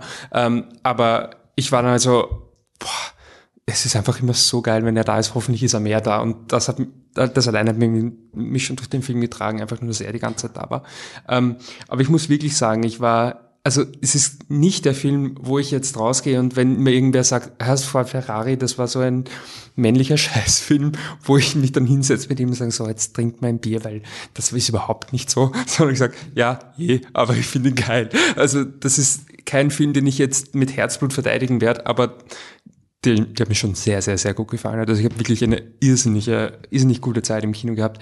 Ich finde, er ist ein bisschen zu lang. Es gibt ähm, ein Rennen, wo es quasi darum geht, ähm, die quasi Christian Bale darf dann bei Le Mans mitmachen, wenn er dieses Rennen gewinnt. Und daher weißt du eigentlich schon A, wie das Rennen ausgeht und B, dass es nicht das letzte Rennen ist. Und das war der Zeitpunkt, wo ich mir gedacht habe, wenn es jetzt das letzte Rennen wäre, hätte ich auch kein Problem damit. Aber es ist, es ist Findest nicht du nicht, dass das finale Rennen ultra spannend ist? doch, doch, absolut. Okay. Aber ich sag während dieses Rennens habe ich mir gedacht, nicht beim Schlussrennen. Ähm, ich finde das Schlussrennen ähm, super. Ich finde ähm, eine, glaube ich, sogar eine meiner Lieblingsszenen im, im Kinojahr heuer ähm, gibt einen Moment, darf ich spoilern? Nein, ist blöd bei dem Film, oder? Ich würde es nicht. Also ich, Nicht spoilern. Ähm, ich sage einfach nur Stichwort Rückspiegel. Ähm, und ich es hat mich emotional extrem bewegt. Ähm, ich fand es einfach so eine wunder wunderschöne Message und es hat einfach so viel ausgesagt in dem Moment. Und ich finde auch das connected wieder zurück zu funktioniert nur, wenn du so einen guten Schauspieler wie Christian Bale hast. Ähm, ich habe aber einen großen, großen, großen Kritikpunkt, der mich wirklich sehr, sehr, sehr, sehr gestört hat. Ich finde, in dem Film geht es ja einfach um dieses kitschige Ehrenmann-Ding. Und sie schummeln. Und das finde ich einfach nicht okay. das finde ich auch was urspannend. Das Also habe ich das war total schlimm gefunden. Matt, super. Matt Damon stiehlt nämlich Ferrari die Stoppuhr. Und ich bin so, nein, das macht er na, nicht. na, aber was noch Ja, schlimmer ist, was, das machen. was aber ja. noch schlimmer ist, es gibt heißt, eine. Szene, wo er, wo er einen, wo er eine äh, Mutter, Genau, also eine ja. Hutmutter hinlegt einfach und dann zuckt das Ferrari-Team aus, weil da liegt bei ihrem Parkplatz liegt wahrscheinlich vom, vom Rad Mhm. eine Mutter. Das heißt, die müssen den, den Fahrer wieder reinholen, weil was ist, wenn sich da was gelöst hat. Also die dreckigsten Taktiken. Diese Idioten wollen das Leben eines Mannes retten. Aber also was mir an dem Film und lustigerweise mir hat er nämlich auch sehr gut gefallen. Ich, wollte, ich war mir noch nicht sicher, wie, wie ich das mit mir vereinen kann mit dieser Männer-Wrestle-Szene, die wollte ich aus dem Weg bringen. Ich habe dem Film unglaublich abgewinnen können, dass er das einfängt, dieses, wenn du ein verdammt gutes Team hast und du kennst dich aus, dann kannst du eigentlich sau viel schaffen. Also das hat, das hat diese Stimmung an, an einem geballten, kompetenten Team, was einfach Dinge zusammenbringt, die ein großes Unternehmen vielleicht nicht schafft und dann an so Dingen wie furchtbaren Marketing scheitert. For some reason I responded very much to this. Also es war wirklich so ein, das hat der Film diesen, diesen mal ein bisschen, ein bisschen ra, ra, ra, wir können alles schaffen, das hat der Film super eingefasst. Aber nicht auf diese prä, prä, belehrende Art. Das ist schon ein bisschen was das, am Anfang sind so dieses, also sie testen das Auto und da gibt's einen Computer und ähm, der schafft das aber nicht, den Luftwiderstand zu bemessen und sie fallen da, dann auf Oldschool-Taktiken zurück. Könnte nach hinten losgehen, ich finde aber es war unglaublich charmant, weil auch jetzt in der digitalen Zeit kommt man uroft drauf, dass es Kniffe gibt, wo du nicht komplexe Lösungen brauchst, wo du einfach und beste Szene vom Engineering Perspective war, Christian Bales Autotür geht immer auf in der ersten Runde, muss sie immer zumachen, dann fährt er hin und du hast so verkopfte Ingenieure, die einfach nicht wissen, wie sie das machen sollen. Und dann kommt der der alte Dude, der schon drauf. eben, nimmt Haut den Hammer und haut einfach auf die Tür, weil es ist eh nur die Seitentür und er muss jetzt eh nicht aussteigen. Es war einfach so ein Yes, genau das. Aber ich fand auch So die ganze, ehrlich. ganze Szene oder die ganze Thematik ist nicht cool inszeniert, weil du, du fährst wirklich mit mit ihm in dieser Scheiß Ja, du- du bist wirklich fertig, wenn die blöde Tür zu? nicht Am Anfang denkst du so, ah, die Tür geht nicht so. Ja, mei, wird, wird schon zugehen. Geht zu! Also ich finde, da hat der Film er ist einer der vielen Momente, wo der Film es einfach wirklich schafft, diese, ich meine, im Endeffekt, es sind Männer, die im Kreis fahren. Es, Ja. es sollte dir scheißegal sein und es ist dir nicht scheißegal. Nein, ich finde es, was ich, was ich schon Ich finde es eine finde, Leistung.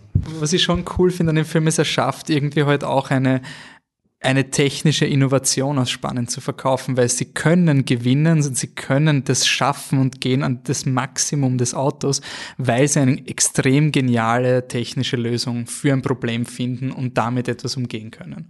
Und das finde ich schon an sich, das wertet den Film halt auf, weil die Historie anscheinend so war. Das ist ein, oh, cool.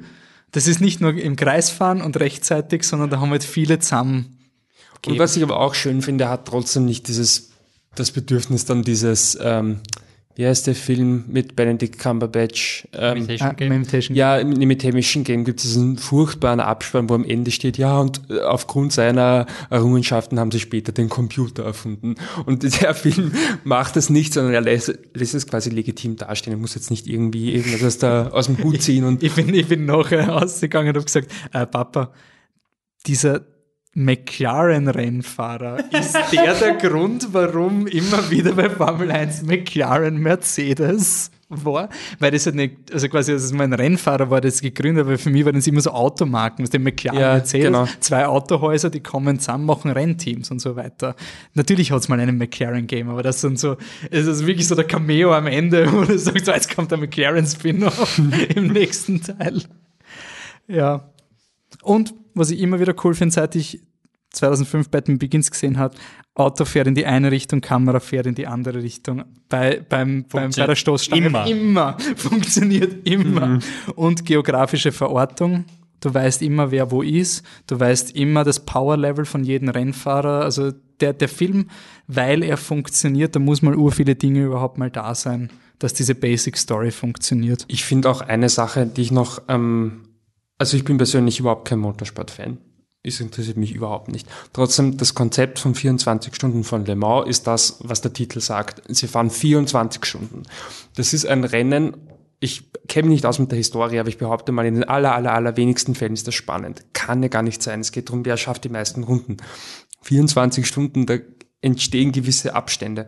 Und ich finde, dass der Film es extrem gut macht, dieses Rennen spannend zu verkaufen, ähm, ohne das zu leugnen, weil es machen viele Sportfilme, dass sie, ähm, es, ich meine, viele Sportarten sind einfach so schwer zu inszenieren, wenn es nicht gerade Boxen ist. Und ich finde, viele Sportfilme machen das dann auf eine Art und Weise, die nicht sehr ehrlich ist, wo es dann so tun, als würde diese eine Szene jetzt wirklich über alles entscheiden. Und Jeder Golffilm ever. und wenn du halt als Sportfan drin sitzt, musst du immer ein bisschen so cringen, weil es ist halt nicht so. Und ähm, das 24 Stunden von Le Mans Rennen ist ja so gesehen wirklich das Fadeste, wo gibt. Und der Film bleibt, wie gesagt, diesem Konzept. passieren immer ur viele Unfälle. Ja, super. Das Ähm, ist das, man wartet auf die Ist das Unfälle. Nesca der Nein, Franzosen oder was? Wenn, es ist dann dunkel und dann, dann ist Nebel. Und dann, dann, dann passiert und dann, dann verschiebt sich das ganze Feld, weil irgendwo fährt irgendwer wo rein, weil er nicht gesehen hat, dass es eine Kurve ist. Und das ist dann so, das ist, Also es ist ein so langweiliges Rennen, dass man auf einen Unfall wartet. Und ähm, ich finde halt, der Film bleibt diesem, also er, erkennt das an, er verfälscht das nicht, es ist eben dieses 24 Stunden von Le Mans, das ist nicht bis zur Zielgerade spannend ähm, und der Film schafft es trotzdem, dass es spannend ist auf eine ehrliche Art und Weise und das finde ich in einem Sportfilm immer, ist das bei mir ein ganz, ganz großes Plus, weil es ist nicht leicht. Fahren Sie in Teams? Ja. Das hört sich nicht an, als würde Nein, du fährst nicht 24 Stunden. Nein, nein, Eh nicht, aber alle vier, ist- das hat sich jetzt- vor allem der Ja. Film, ihr bis zum Schluss aber nicht gewusst, ob sie das überhaupt ansprechen oder ob sie so inszenieren, als würde der Christian Bale eh immer Nein, fahren. machen sie nicht. Aber sie haben, hey, Ersatzfahrer, Your Turn und dann geht's quasi weiter. Also, Ja, das Einzige, finde ich, was der Film nicht, nicht so gut erzählt, ist, dass es mehrere Ford-Teams gibt. Also das ist, finde ich, am Ende ein bisschen das wird verwirrend erst dann. gegen Ende klar. Ja, aber, aber das ist auch schon das einzige Manko. Gibt es Kommentatoren, die alles erklären, was passiert? Aber du brauchst nicht, weißt du? Ich meine, du hast die Mutter und den Sohn, die das ein bisschen sehen, aber eigentlich Ja. dadurch, dass das alles ein internes Ding ist, ist eh immer die Absprache vom Team. Also das Team redet miteinander, wie sie jetzt weitergehen müssen. Also, ja, sehr gut. Sehr gut. Gut, dann kommen wir zu The Day I Lost My Body. Ich sage nicht den Originaltitel. Das war nicht der Titel. Das, Das war nicht der, scheiße. Das ist auch nicht der englische Titel. Er heißt I Lost My Body. Genau den. Ähm, ja, der, der Clip ist aber französisch, also es ist eh wurscht. Hier, ein Clip, hört auf die Musik, die ist genial. Est-ce que tu crois au destin Comme si tout était écrit d'avance, qu'on suivait une sorte de trajectoire. Et qu'on pourrait rien changer. À moins de faire... euh, Un truc complètement imprévisible et irrationnel. Un truc comme quoi? Un truc improvisé. Que tu devrais pas faire. Que t'aurais pas dû faire, mais, mais que t'as bien fait de faire parce qu'au final ça t'a amené ailleurs. Et tu regrettes pas. Un truc comme ça. Et après? Une fois que t'as dribblé le destin, tu fais quoi Tja, wie ihr hört, Franzosen. Regie führt Jeremy Clapin. Ich bin mir sicher, man spricht ihn so aus. Ähm, und er hat auch das Skript geschrieben zusammen mit Guillaume Laurent. Ähm, die Musik ist von Dan Levi. Was? Guila- Gu- Guilaume. Oder, oder Guilhem. Wenn das ein U ist, dann ja. Dann ist es Guillaume. Guillaume. Ja. Im Spanischen sagt man Guillaume. Also. pff. Ähm, es geht. Es geht um eine Hand, die sich auf den Weg irgendwo hin macht und in Backflashes wird erzählt, wie sie eigentlich das, das Leben des Handbesitzers erzählt. Und es ist ein urgeiler Film. Also der Film hat mir wieder mal gezeigt, was Animation machen kann. Und das ist lustig in einem Jahr, wo wir Lion King und Toy Story 4 hatten, dass ich jetzt bei dem Film sage, oh mein Gott, Animation, Leute. Weil es ist das genaue Gegenteil von Toy Story und also nichts mit Fotorealismus und sonst irgendwas. Es ist eine, eine, eine Animation, wo du dir denkst, unter Umständen fe fehlen hin und wieder ein paar Frames, weil, aber es, ist, es, es ist irgendwie wurscht. Also die Geschichte einer Hand, die sich auf den Weg macht durch die Stadt, um irgendwo hinzukommen, aus der Perspektive eines Hand, einer Hand als teilweise Stummfilm mit emotionaler Musik zu inszenieren und dass es in 1,20 dann so spannend ist, wie es ist, ist unglaublich toll. Also mich hat der Film wirklich berührt und ich habe ihn wirklich cool gefunden. Äh, Es geht um, um einen Charakter, der, der sich nicht zugehörig fühlt, dessen, dessen Eltern gestorben sind und der dann halt immer irgendwie so Fish out of water ist, also egal wo er ist, es funktioniert nicht wirklich und, und sein Traum ist, ein Iglo am Nordpol zu haben, weil dann ist rund um ihn nichts.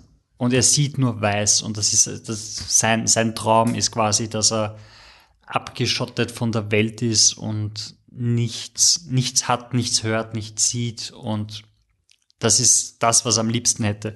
Und dann, dann verliebt er sich und stalkt eine Frau. Und das wird dann auch, finde ich, ziemlich cool aufgelöst, dass es halt nicht dieses, ja, aber er ist der Hauptdarsteller, deshalb ist es voll okay, dass er die Frau quasi verfolgt hat, um herauszufinden, wo sie wohnt, sondern er sagt sie dann und inszeniert es urromantisch. Das ist wirklich so, so dieser Good Guy, wie man ihn, ihn heutzutage kennt, so der Good Guy, der dann die romantische Geste macht mit, weil er ist, äh, zu dem Zeitpunkt ist er Pizzalieferant und ist ein ziemlich schlechter Pizzalieferant und er kommt immer zu spät, deshalb sind die Pizzen immer gratis und er ist quasi kurz vorm Rauswurf und dann gibt es die Situation, wo er unten nicht bei der Tür reinkommt, weil die Tür versperrt. Und er redet mit dieser Frau über die Gegensprechanlage und es ist halt eine süße Szene. Und er isst dann unten ihre Pizza, weil es eh schon wurscht ist und sagt, sie soll sie eine neue bestellen, weil das wird nichts mehr. Und äh, dann geht er wieder hin und folgt ihr und stalkt sie in Wirklichkeit. Also er folgt sie, will wissen, wer sie ist, äh, er weiß, wo sie wohnt äh, und er weiß, wo sie arbeitet und telefoniert dann alle Bibliotheken durch. Wo ist sie, damit ich ihr folgen kann? Er findet sie, er folgt ihr. Urcreepy und er glaubt, das ist voll romantisch und dann schleicht er sich in ihr Leben ein, unabsichtlich eigentlich, und dann will er diese, diese emotionale Geste machen, wo er sagt, wer er wirklich ist und, und gibt ihr die Pizza, die sie bestellt hat und gibt, gibt die Nachricht drauf, die, die drauf gestanden ist und stellt sie hin und also, ich bin der Typ, der dir die Pizza gebracht hat. Erinnerst du dich? Und sie ist nur, was zur Hölle? und ich finde, das war urschön gelöst und, und wie gesagt, also von der, von der Animation, von der Inszenierung her, ähm, von der, vom Ideenreichtum, den die, äh, den sie haben, dass sie die, das Leben dieses Menschen einfach nur über seine Hand erzählen und über den Leberfleck auf seiner Hand, die sie mhm. haben und das, wo sie jetzt alles durchzieht. Ähm, der Film dauert 1,25 und schaut ihn euch an. Er ist, ich finde ihn wirklich super. Bei mir wäre ein sehr gut. Appreciated eure Hände. Ja, wirklich. Vor allem, wenn ihr mit ihnen arbeitet. Also, ähm, Zwischendurch habe ich so, habe ich meine Hände angeschaut oder so gespürt und habe mir gedacht, so. Ach, also ich, ich weiß nicht, wie es, bei der Anne weiß ich, ich weiß nicht, wie es dir gegangen ist, aber es ist schon relativ bald klar, worauf es hinausläuft, oder? Also, wie diese beiden Storystränge, also die Hand und er, im Endeffekt zusammenkommen, oder? Ja, ich war, ich war mir nicht sicher, ob er tot ist. Oh, ach so. Zeit. Ich habe ich hab, ich hab, ich hab wirklich längere Zeit gedacht, so, weil der Film fängt an mit einer Hand, die, die aus einem Kühlschrank klettert, vom Pathologen, und dann ist irgendwas mit einem Auge. Und ich habe gedacht, das, ja. dass der Körper versucht, ja, sich glaubt man am Anfang, ja. Und dann wird das Auge zerquetscht und denkst du, okay, gut, also das Auge ist nicht um, ähm, Und dann war ich mal, ich war mal lange Zeit nicht sicher, ob's, ob er noch lebt ja. und oder ob's ob's ein Unfall eben ob, ob er die Hand verloren hat oder ob er als Ganzes Okay. tot ist und die Hand Gut, dann, ich meine, vielleicht war es nur Zufall, dass ich sozusagen recht hatte mit mit meiner Intuition, aber ähm, der junge Mann äh, verfolgt also diese Frau und landet dann an einem Arbeitsplatz und mir war zu dem Zeitpunkt klar, was passiert. Ich habe den ganzen Film nur Angst gehabt vor dem, weil das Ja. ist so ungefähr mein absoluter Oberhorror. Ähm, wahrscheinlich eh von vielen Menschen, aber das ist so sehr konkret ähm, ein Oberhorror von mir.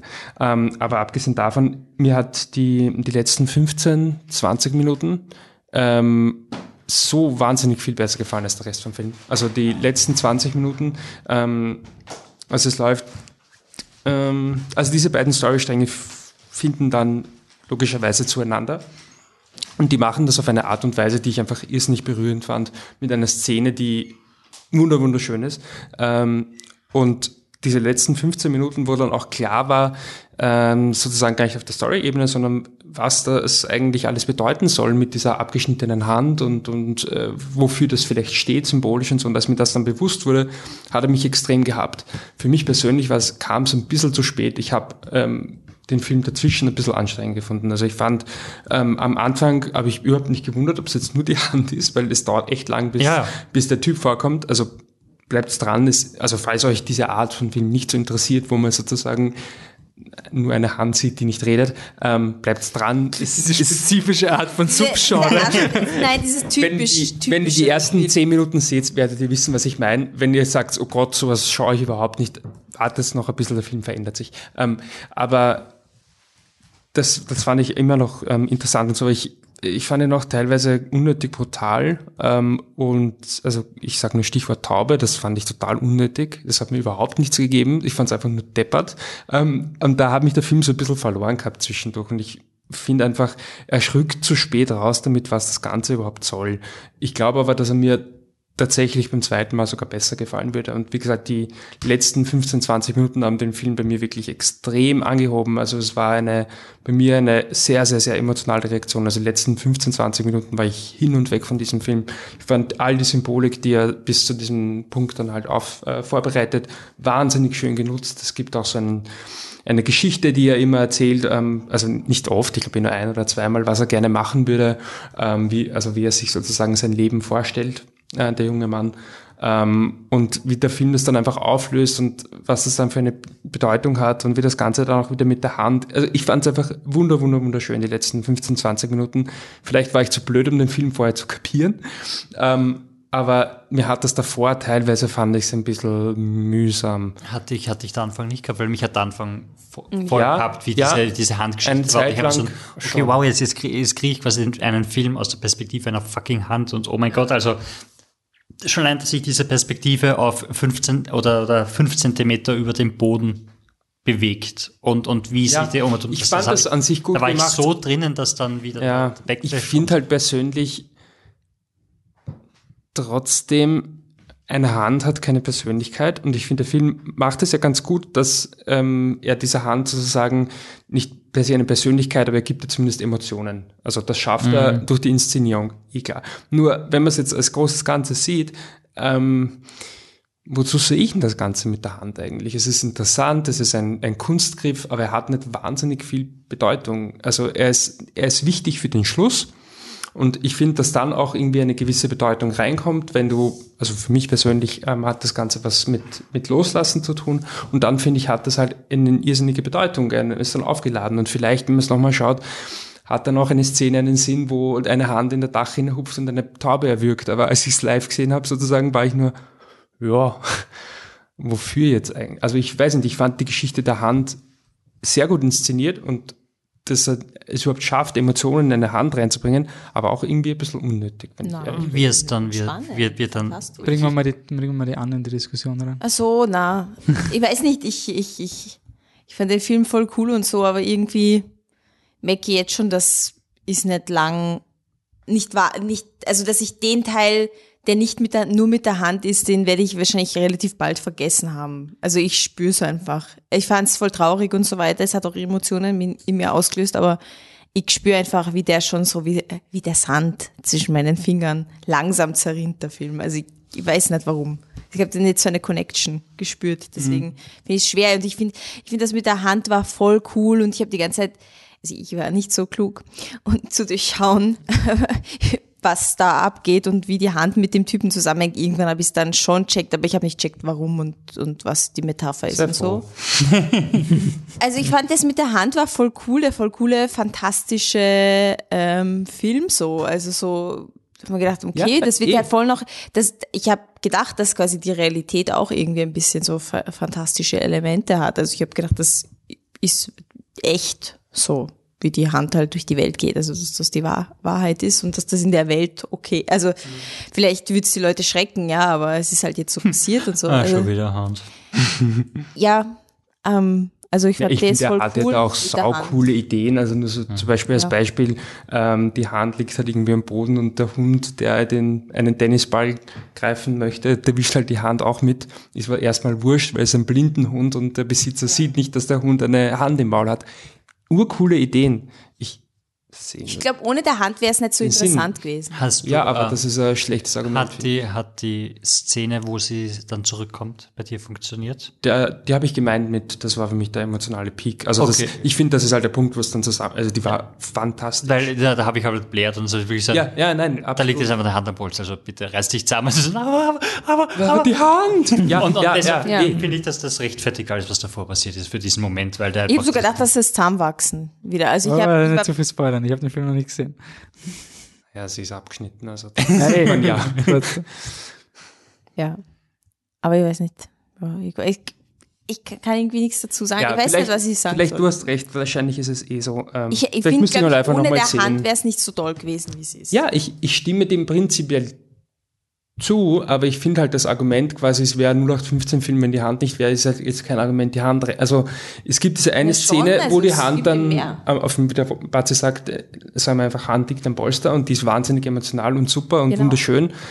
Aber das macht das ja nur, weil vorher so ein Hardship war. Ja, okay, aber dann, okay. Also ja, aber nur weil du halt die Hand siehst die ganze Zeit, weil sie tut ja nichts. Sie kämpft. Sie kämpft um ihr Leben.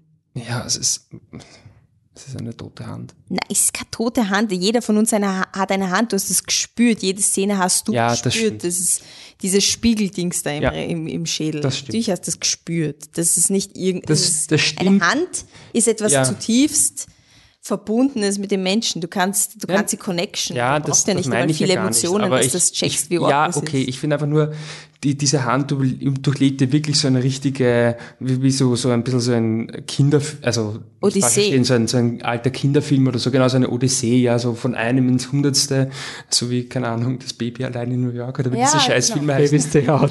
Genau, so, so ein bisschen in diese Richtung, ja, im Sinne von, es geht eben vom Hundertsten ins Tausendste und immer irgendwie überleben. Ja, also ich, ich, ich, ich da finde, ich hätte man einfach Sie was Interessantes sie geht in eine können. Richtung. Also sie sind, du, Ja, wie du sicher, das beschreibst, ist sicher. das quasi Aber Ich finde auch, ohne dass die Sinn und Geschichte, Verstand, die erzählt wird, nicht sonderlich aufreibend Ja, genau. wäre, wenn es das nicht, also wenn es dieses Element nicht Entschuldigung. Beziehungsweise wenn wenn wenn's wenn's nicht die also wenn es das nicht gäbe und du das nicht mitfieberst, dann, Genau. dann schaust du halt einem, einem Typen zu, der halt als Kind unter Umständen was falsch gemacht hat, aber auch nicht wirklich, weil es ist ein Kind und, und dann halt nicht zufrieden ist mit seinem Leben. Das ist halt so ein, ja gut, so geht's uns allen, get over it. Aber dadurch, dass so dieses ja, ich, finde, das war eine wunderschöne Metapher in dem und, und wie gesagt, schon Absolut. Ich finde nur, man hätte die Szene mit der Hand, äh, es war ein, ein bisschen pointless. Es war, es ist wichtig, dass sie da sind. Ich finde die Szenen an sich, was ist wichtig daran, dass diese Hand die Taube, was ist wichtig daran, dass diese Hand vor die U-Bahn fliegt? Was, Kampf, der Kampf, der Kampf, Ja, ums, ums 15 Mal. erhalten bleiben. Ja, sicher. don't Sicher. know, sorry. Aber es ist eh, ja, man auf hohem Niveau, der Film ist wahnsinnig kreativ und toll und super. Ich finde, mag ihn eh. Aber ich stimme dem vielleicht nicht ganz so zu, dass das so ein Sag das früher, dann sparen wir uns das alles. Super. Okay, Wolfi, du kannst schneiden. Er ist ein sehr nicht gut mir. geschnitten, wir sind, wir sind Nein, das gut drauf. Ähm, Also ein sehr gutes Sache bei mir, nur so am Rande. Ja, ja, auch ein sehr gut. Sehr gut. Ja. Okay. So, es ist Dezember und wir haben noch einen großen Film mit Adam Driver. Also quasi welchen Film, wenn man einen so. Dezember-Podcast macht. wenn, wenn man einen Dezember-Podcast macht. ich Und Adam Driver zweimal, zweimal in zwei Filmen mitspielt, die im Dezember rauskommen, dann ist doch sicher jetzt ein Film Star Wars, oder? Na, wir reden von Marriage Story. Kylo ich habe Ren. gedacht, die Überleitung ist, es ist Dezember. Also, der Film, wo eine Familie zerbricht. Ja. Well. Kylo Ren heiratet Black Widow. Sie hat einen schlechten Trailer. Seinen Film habe ich noch nicht gesehen. Ähm, Regie Noah Baumbach. Aber ich moderiere den Film nicht an, weil ich habe anscheinend Ford vs. Ferrari gemacht. Wer macht diesen Film? Ich mache den Michi. Film. Ähm, ja, also ich möchte eigentlich fast am liebsten äh, mit dem Clip beginnen, weil es gibt ganz ähm, zu Beginn des Films äh, wunderschöne Szenen, wo Charlie und Nicole, das sind die beiden Hauptfiguren, aufschreiben, äh, was sie an dem jeweils anderen lieben. Und diese Szene haben sie, diese Szenen haben sie auch für Teaser-Trailer ganz cool genutzt. Und das ist jetzt nicht der Originalton aus der Szene, sondern vom Teaser-Trailer, wo die ähm, Nicole, gespielt, in dem Fall gesprochen von Scarlett Johansson, erklärt, was sie in dem Charlie, gespielt von Adam Driver, so toll findet. Und ab geht's. What I love about Charlie. He loves being a dad. It's almost annoying how much he likes it. He cries easily in movies. I cried four times. Me too. He's very competitive. What's this? Who owns Baltic Avenue? He's very clear about what he wants. He's a great dresser. He never looks embarrassing, which is hard for a man. He takes all of my moods steadily. He doesn't make me feel bad about them. He rarely gets defeated, which I feel like I always do.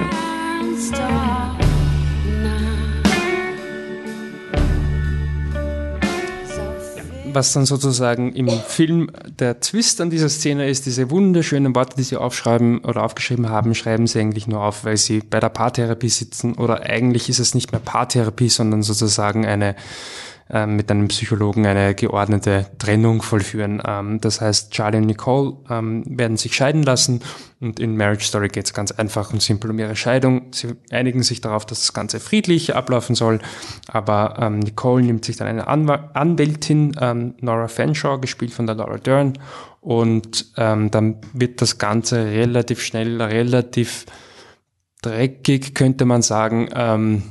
Ja, und äh, wird dann sozusagen ein richtiger Rosenkrieg. Ist es ist ein Rosenkrieg? Ja. Es ist eine, es ist eine Scheidung, die dann doch nicht ganz so einfach funktioniert, wie sie sich das vorgestellt haben. Ähm, und der Hauptstreitpunkt sozusagen ist, wie es halt leider oft ist ähm, bei Scheidungen, ist ähm, ein Kind. Ähm, Henry wird gespielt von Ashley Robertson. Und die, also Charlie ist ein Theaterregisseur in New York und von seiner Company die Hauptdarstellerin ist die Nicole ähm, oder war sie bis dato. Und Nicole geht dann aber nach der Trennung ähm, ans andere Ende des Landes nach ähm, Kalifornien, um dort quasi ihre Film- oder TV-Serienkarriere wieder ein bisschen aufleben zu lassen und nimmt dann halt auch den, den Henry mit, zumindest mal über den Sommer heißt und plötzlich ist es ein Thema ähm, im ganzen Scheidungskrieg ähm, vor den Anwälten, ob das eigentlich eine New Yorker Family oder eine äh, Los Angeles Family ist, weil das wiederum impliziert, wo wird dann der Henry in Zukunft leben und bla bla bla, Sorgerecht und so weiter und so fort.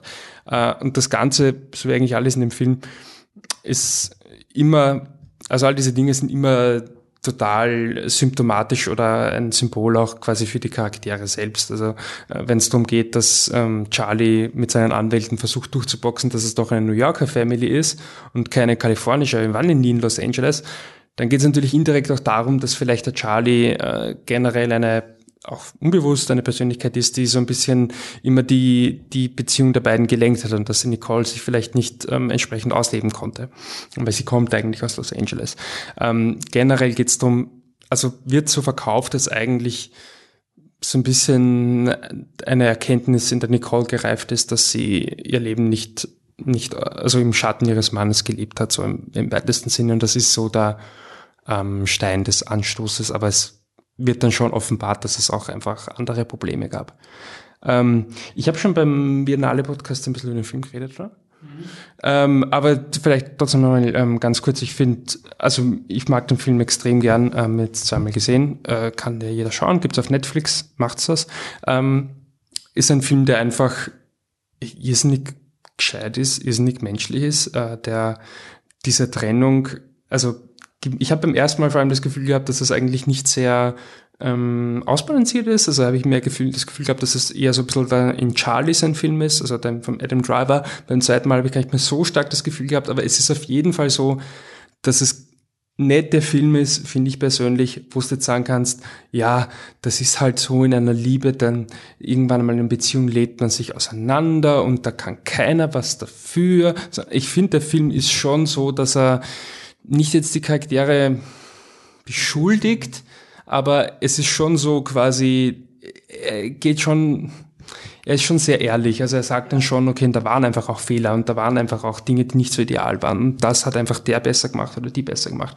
Ähm, und ist da einfach auch bewusst, denke ich, nicht so ganz, ähm, ja, neutral schon, aber ähm, nicht immer ganz halt ausbalanciert. Ja.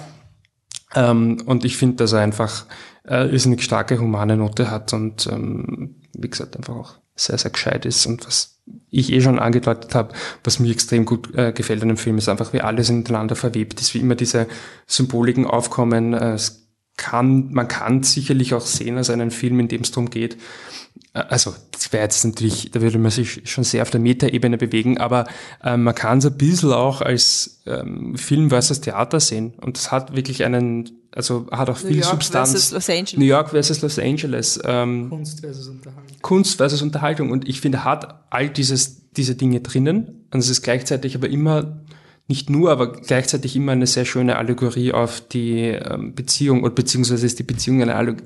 Es ist einfach wahnsinnig, wahnsinnig gut verwebt. Ich finde, es ist ein ähm, ganz äh, großartiges Drehbuch, das außerdem bei der ganzen Dramatik, die in der Geschichte drin steckt, eigentlich auch sehr viel Humor hat, der dann überraschend auch funktioniert. Ähm, Humorszenen, von denen ich normalerweise sagen würde, die können nicht funktionieren, finde ich, so richtige quirky Szenen. Fast schon Slapstick. Fast schon Slapstick in so einem ernsten Film. Es funktioniert, finde ich gut. Also es ist so mal mein Take. Ja, irgendwie ist ein Film gut und böse. Okay, aber man muss drauf kommen, dass es eine Grauzone gibt, was mich persönlich immer, was mir vielleicht oft schwer fällt. Aber in dem Film wird's da richtig aufgedrängt, dass es halt, du kannst nicht zu einem oder zu anderen halten. Kannst schon, wenn du unbedingt willst, aber dann wärst, dann wärst halt sehr parteiisch. Also der Film switcht wirklich hin und her zwischen den verschiedenen Perspektiven. Du lernst beide kennen und im Endeffekt ist es extrem interessant, äh, wie es dann ausgeht, weil wenn du aus, wenn du aus der Perspektive von der Scarlett Johansson, von der Nicole das siehst, dann denkst du, wow, was für ein Befreiungsschlag und, und super, dass du das jetzt noch gemacht hast und eh scheiße, dass es so lang war, aber gut, dass, man, dass das jetzt so machst. Und für einen Adam Driver ist es halt irgendwie urscheiße. Also es ist für beide wird die Trennung nicht cool sein, aber für ihn ist es irgendwie urscheiße, weil sein Leben, auch wenn er es vielleicht einfach ignoriert hat, dass es nicht immer so super war, ist jetzt einfach zerstört, so wie, wie er es gelebt hat. Und es ist trotzdem, man kann es trotzdem verstehen, dass warum es so passiert ist. Also äh, eigentlich echt faszinierend, dass man alle Seiten gleichzeitig im Blickfeld hat und dass die total ausbalanciert sind und man hier hinschaut und dann versteht man das ein bisschen besser und dann schaut man darüber, dann versteht man das besser und alles ist auf dem Tisch und trotzdem ist der Film total ausbalanciert und nicht komplex und also finde ich sehr faszinierend, weil irgendwo kannst du sagen, ja, sie hat sein Leben jetzt zerstört, aber hat er nicht ihr Leben die ganzen Jahre vorher zerstört? Also es sind so viele Aspekte, die durch deinen Kopf gehen. Du denkst, dir ist nicht viel nach währenddessen. Schon echt super. Also sehr beeindruckend und zum Nachdenken, wirklich zum Nachdenken anregend wie ihr vielleicht wisst, habe ich immer ein Habe ich mich scheiden lassen? Dann habe ich immer ein Problem, wenn ich, wenn ich äh, die Hauptcharaktere nicht mag. Oh je. Oh. Nein, nein, nein, nein, Ah, nein, nein, okay. nein. Und ich muss sagen, Also wenn- Queen of Earth mäßig. Queen, genau, Ah, Queen of ja, Earth, mit dieses, ich möchte mit dieser Person keine Sekunde im Raum verbringen. Ich, ich komme mit diesem Film nicht klar. Und ich muss sagen, ich finde diese Charaktere nicht unbedingt sympathisch.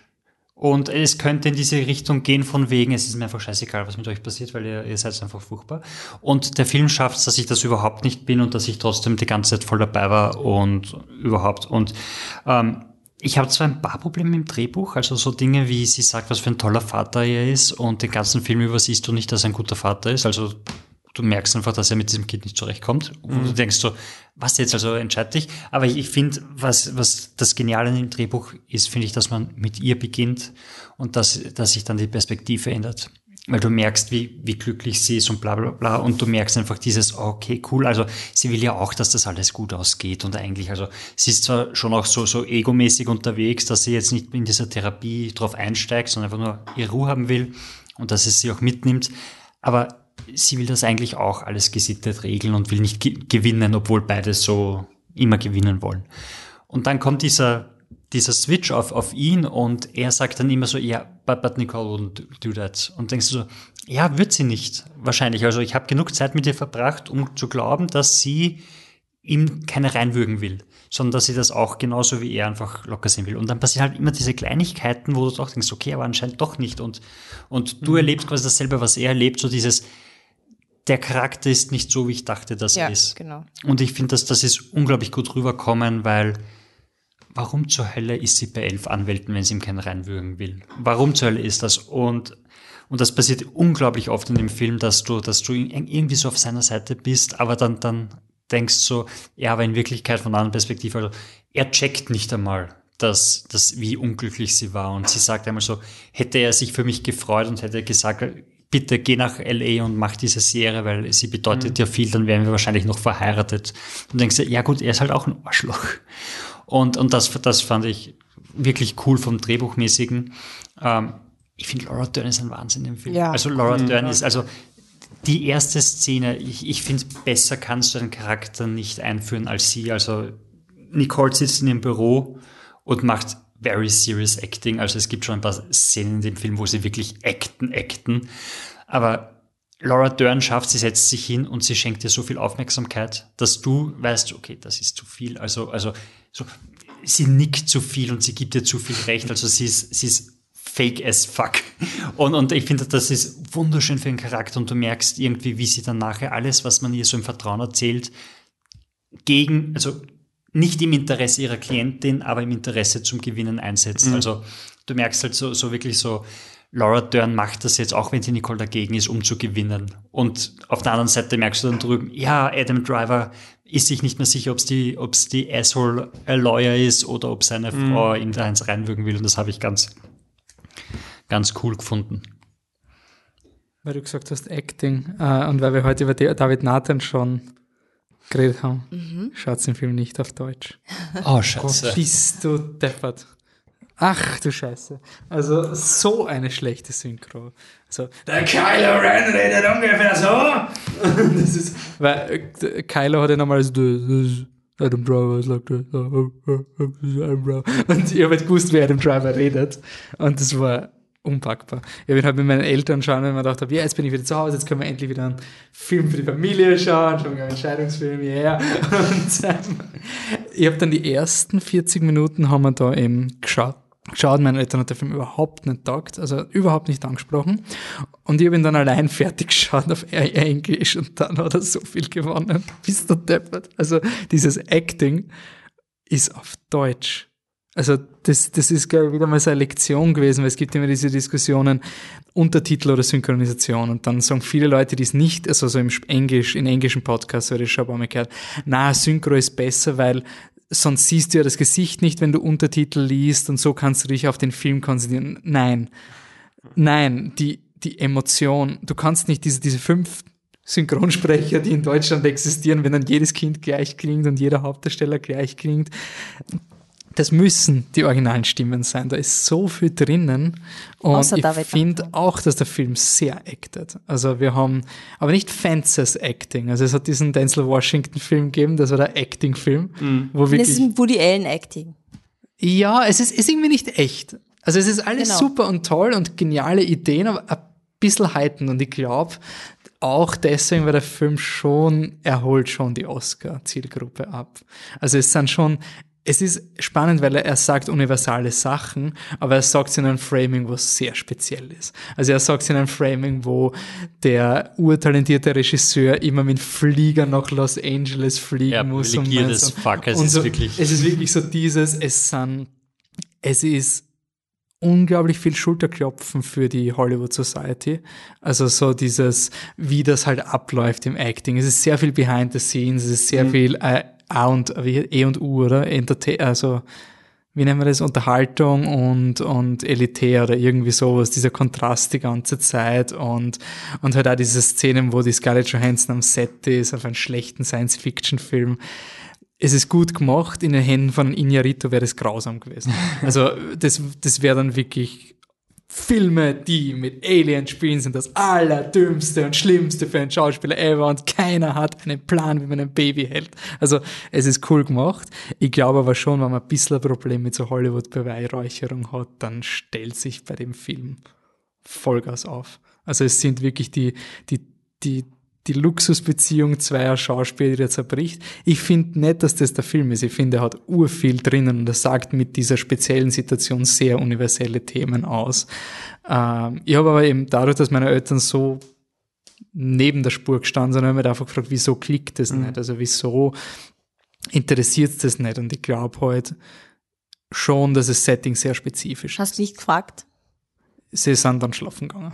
Ich habe es mir genauso vorgestellt, die Situation, wo Aber quasi, man- sie, du, du merkst schon so nach, nach anschaut 15 und Minuten, sie inter, verlieren das Interesse und das ist dann immer so zart, weißt du, Ja, du hast du- einen du gescheiten Film es. vorgeschlagen und du spürst, er klickt Und du nicht. weißt, der dauert zwei Stunden. Genau. 14. Ich habe mit dem Papa mal The Wrestler geschaut von Aronofsky. Es war Katastrophe. Es war wirklich, so, ich liebe The Wrestler, aber das war so unheimlich. Ich habe den dann nochmal schauen müssen, weil ich so, jetzt schau mal einen super Film und du weißt ja nicht, ob es ein super Film ist. Und dann sitzt du da und du merkst, er klickt nicht. Scheiße, er klickt nicht. Aber das war ja der super Oscar-Film, der die Oscars gewinnen wird.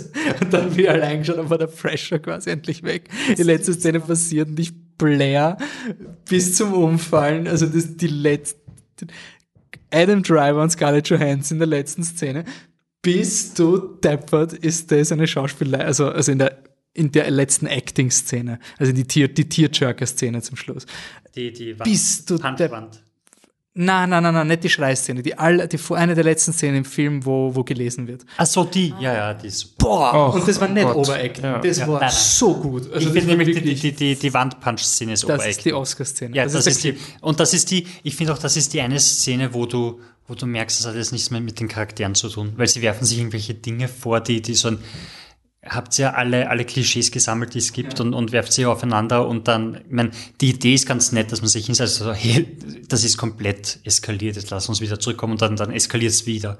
Äh, ist von der Idee her und vom Drehbuch her super, aber die Art, wie es umgesetzt war, habe ich, habe ich gefunden, war viel, viel zu viel und von, von den Sachen, die sich vorwerfen, das war irgendwie nicht wirklich im Film, weil ich finde es zum Beispiel unglaublich cool, dass der Seitensprung so wurscht ist. Ja. Ich finde das urleibend, Alter, du bist fremdgegangen, was redest du? Ja, es war eh blöd. Gut. Erledigt. Ja, es war nicht das, ist das nicht Hauptproblem ja, dieser Beziehung ja. quasi. Und, und das, das habe ich zum Beispiel urcool gefunden und, und in der Szene haben sich dann irgendwelche Sachen vorgeworfen und gesagt, das, das war irgendwie nicht da und es, es fühlt sich nicht so an, als wäre das ein Problem dieser Charaktere. Ähm, aber, ist, das, es nicht, ist, ist es nicht vielmehr der Punkt, dass sie quasi diesen Moment brauchen, wo sie sich anschreien in einer Beziehung, wo es keinen anders gibt? Es also ich finde, es ist schon irgendwie der Punkt vom Film, dass er sich ja so ein bisschen ja, also ich, ich finde, mir ist es nicht einfach dieses äh, fade Auseinanderleben, sondern es gibt schon mehr dahinter, aber im Prinzip läuft es schon, ist es schon eher dieses quasi, es gibt nicht diesen Auslöser, ja. du sagst, die, die, der Seitensprung ist nicht das Problem und so. Und dann hauen sie einfach einmal alles raus und ich habe einfach das Gefühl gehabt, die beiden schreien sich einfach nur an, um irgendwas rauszuschreien. Ja, ich habe eigentlich das ganz passend gefunden, dass das ich muss, sozusagen ich muss sagen, mich hat das, sorry, unnötig war. Also dass das nichts war, was jetzt im Film war. Ich hätte für mich hat es einfach keine Substanz gehabt. Und ich finde, ich habe während der Szene schon an die Szene in uh, How I Met Your Mother denken müssen, wo der Breakup zwischen uh, Ted und Robin war, der erste. Und er dann vor ihr steht und, und quasi einfach nur mal schreien muss, um das alles rauszulassen, weil es geht nicht, dass, dass man quasi auseinandergeht und dann sofort Freunde wird, ohne, ohne quasi diesen, diesen Effekt zu haben, dass man jetzt einmal ganz kurz böse aufeinander ist. Und er steht dann da und sagt so, I'm just yelling because I wanna yell you look very nice today. Und ich finde, das hat viel mehr, viel mehr Echtheit gehabt, dieses, ich will jetzt einfach mal, mal schreien, weil das, das, das brauchen wir jetzt beide und jetzt schreien wir halt irgendwas, aber in, in dem Kontext war es für mich nicht echt. Ich hab's beim ersten Mal, also was der, was der Kylo Ren da extrem vorwirft, ist, er geht extrem weit, was er sagt. Und das war für mich eben dieser Moment, wo ich sage, also beim, jetzt beim Schauen habe ich es ihm nicht geglaubt. Ich bin so, na, wenn du das sagst, redet die Person nie wieder mit dir. Also wenn du so, so was sagst, das ist schon, und dann habe ich jetzt aber gedacht, eigentlich, er ist ein Theaterregisseur, sie sind beide extrem extrovertiert, sie sind beide in solchen Rollen. Also ich finde es okay. Also ich finde es okay, dass, dass gerade solche Leute sich solcher Phrasen bedienen, weil es halt eine gewisse Art im Theater und im Film ist das fällt für mich eher in diese Richtung, dieses Framing ist halt, das muss man mal irgendwie akzeptieren mit Künstler, die Künstler sind. Und wenn sie dann streiten, dann overacten sie vielleicht auch irgendwie ein bisschen. Ich, ich finde aber, der Film versucht zu realistisch zu sein in seiner Aufmachung, als dass er das dann quasi so in diesen super Fiss ein, einarbeiten kann. Aber ich meine, es ist jetzt eine, es ist ein Mini-Detail. Ich, ich, ich sage nur, die Szene hat mich so cool. Ich so finde, sie ist halt relativ Punkt. gesehen zum Rest ja. nicht so gut. Sie ist noch immer tausend besser als Fences. Also es ist ich habe Fences nicht gesehen, das kann ich sagen. Ich, aber während ich nachdenke, denke ich einfach an die Szene mit dem Taschenmesser nach und muss mich schon wieder so abbauen. Oh Gott. Aber das, ja. Und ich finde es urgeil. Also, ich finde die Szene unglaublich lustig und ich finde auch die andere Szene mit der Schwester, also wo die Schwester quasi mhm ich, ich finde es urgeil, dass in diesem ehrlichen, also in diesem ehrlichen äh, Scheidungsfilm, dass solche Szenen auftauchen können. Ich Spaß mit ihnen habe und nicht und sie nicht als, als deplatziert im Film empfinde. Was mir sehr gefallen hat, er hat mir abgeholt, die Mutter, die Stiefmutter, nein, nicht Schwiegermutter, sorry. Die Schwiegermutter versteht sich urgut mit Kylo und ist ur so Buddy Buddy. Und das hat mir auch überhaupt nicht gefallen, so hyper. Und da gibt es aber einen urgeilen Payoff nachher. Und das war wirklich so, wow, perfekt. Also wirklich, das, das war, äh, der Film hat oft so dieses, wo er noch die, die Schärpe obendrauf und das Papier und das, man könnte ihm vorwerfen, auch eben diese Szene, wo ich gemeint wo, wo das richtige Acting zum Schluss losgeht, die ist so konstruiert. Die ist so richtig Dreiaktstruktur, Payoff und das und das. Oh, es ist so gut. Also es, ist, es muss sein. Also es ist, muss genau so enden. Und hättest du es nicht so geendet, dann hättest du halt was anderes gemacht. Aber schön, es wäre eine vertane Chance. Also, also nicht dieses, nicht den Film so enden zu lassen, wäre Kardinaldelikt gewesen, auch wenn es eigentlich wenn du, also ich sehe diesen Film so wirklich ein bisschen so von der Hater-Seite, wenn da jemand sagen will, es ist ein Hollywood-Film, es ist ein Oscar-Film, der sich so wichtig nimmt, dann kann man den Film volle Breitseite zerlegen.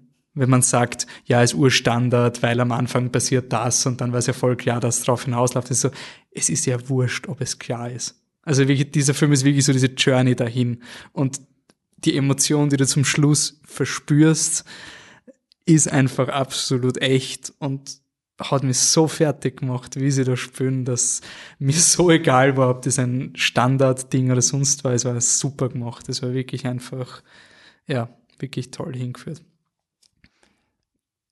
Der Junge, War mir relativ wurscht. Wa- was, was, Aber ein was, bisschen zu quirky. wa- was, was, was nicht so, dass ihr, also ich habe die ganze Zeit gedacht, so, aber von dem will man doch echt nicht das Sorgerecht haben, oder? also, Ich will jetzt nicht gemein sein, weil ich weiß nicht, wie Eltern sein ist. Aber ich habe es mir wirklich, also lustigerweise, wie du das mit dem Vater angesprochen hast, weil dieser Brief, das sagt, das ist gut, weil ich habe mich auch gefragt, so. in welches, Ist es das verge aber andererseits, Ja, aber ist es nicht ich glaube, er war halt nie Vater, oder? Er war halt immer wahrscheinlich der lustige Ja. Papa, der am Freitagabend kurz kommen ist, Hallo gesagt hat. Aber am Anfang wird ja etabliert, dass, also, Dass dass, er viel ja. gemacht hat und dass er die, dass er in der Nacht aufsteht Ja, fürs stimmt. Kind und, Und dass so er das und dass er das mag und eigentlich die ganzen Sie sagt es, dadurch kann es nicht quasi aus seiner Perspektive. Genau. Aber es ist halt nachher eine andere Situation. Ich Deswegen weiß, man kann, ich halt- weiß, man kann es, man kann's, aber, weißt du, wenn es anfängst mit, man könnte find, auch aber man interpretieren, das ist versteht, ich meistens. meine, wie unangenehm ist es bitte, er muss sich da komplett neu, für ihn, wenn du es aus seiner Perspektive siehst und wirklich, wenn er total ignorant war, was, wie er schon rüberkommt, dann schaut's, dann ist es ja quasi sein Leben, wie er es kannte und wie er es voll cool gefunden hat, ja vorbei. Jetzt muss er sich komplett umstellen, muss nach LA fliegen, er hasst LA einfach aus dem Prinzip. Aus gutem Grund. Er, er ist in dieser scheiß kleinen Wohnung, die ihn eigentlich überhaupt nichts hat und er, er will, er will das Leben ja gar nicht und da, wie er sich mit dem Kind verhält, das kann man voll verstehen. Er ist ja komplett verstrickt in den ganzen anderen Sachen. Ich glaube nicht, dass es, dass ihn das zu einem schlechten Vater macht. Er ist einfach nicht so, er ist jetzt nicht so, ha, bubi, bubi, sondern die ganze Situation ist ihm so zuwider, dass sich das auch auf das auswirkt. Wo ich das Kind irgendwie weird fand, war in der Szene, wo, wo er am Boden liegt in der Küche und, und das Kind kommt einfach rein und so, Papa, Dings.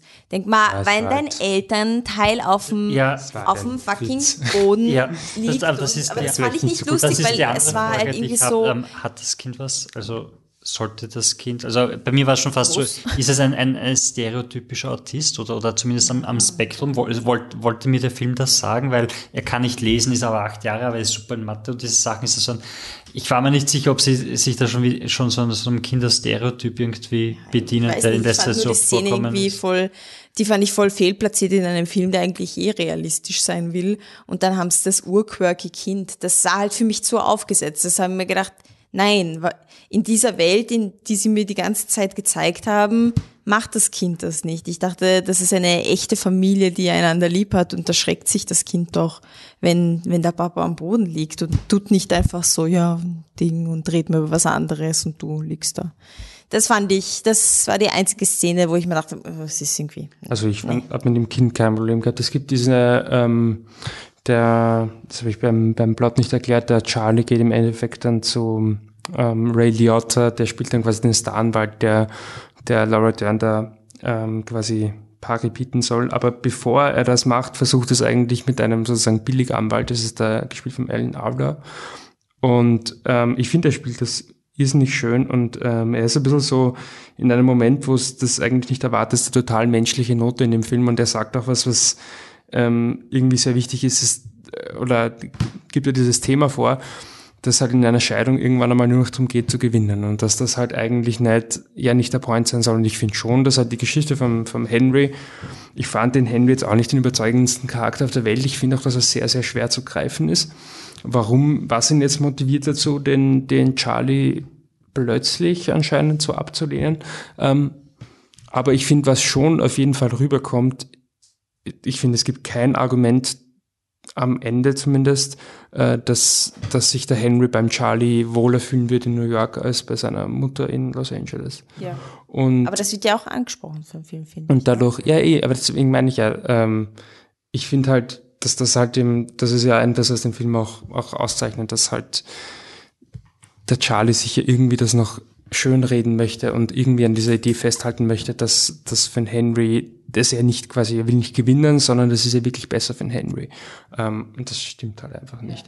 Und ich finde, dass das einfach, ähm, ich glaube einfach, dass der Film das auch ganz bewusst so rausarbeitet und deswegen auch dieses, ähm, also dieses komische Verhältnis zwischen den beiden eigentlich bewusst so gewählt ist. Es, es vergeht auch wirklich viel Zeit in dem Film. Also das, es, es spielt über mehrere Monate. Also er hat ja seine große Show am Broadway, die dann, die dann den Bach runtergeht und alles. Und er muss also, er ist wahrscheinlich auch schon wirklich der, der estranged Vater, weil er, weil er seinen Sohn alle zwei Wochen nur sieht. Das muss man wahrscheinlich auch mit reinrechnen. Ja. Was der Film, finde ich, auch super einfängt, ist diese unangenehmen Situationen, wo du einfach nicht du selbst sein kannst und jemand externer beurteilt dich halt quasi. Also selbst wenn der Kylo, ich vergesse den Namen, Charlie, Charlie, nicht der beste Vater. Ich kann mir vorstellen, dass er nicht ganz so schlimm sich verhalten hätte, wie in dem Moment, wo da halt jemand sitzt und du weißt ganz genau, alles, was du jetzt nicht richtig machst, wird einfach brutal aufgeschrieben und so. Und quasi du gaukelst da, also er hat auch, er verbringt Zeit mit seinem Sohn, ist aber super gestresst, weil er die ganze Zeit versucht, da irgendwie was zu retten und er kann einfach gar keine Zeit mehr mit seinem Sohn verbringen. Zumindest kommt das so rüber, als könnte er nicht, weil er einfach keine Zeit mehr für irgendwas hat. Und dann führt das dazu, dass die Zeit mit dem Sohn eigentlich furchtbar für ihn und für seinen Sohn auch noch ist. Also das ist wirklich so ein, ja, du machst es gerade nicht besser und irgendwann fragst du, findest, findest Zuschauer schon so, warum machst du es eigentlich noch? Also quasi alles, was du machst, macht alles furchtbar.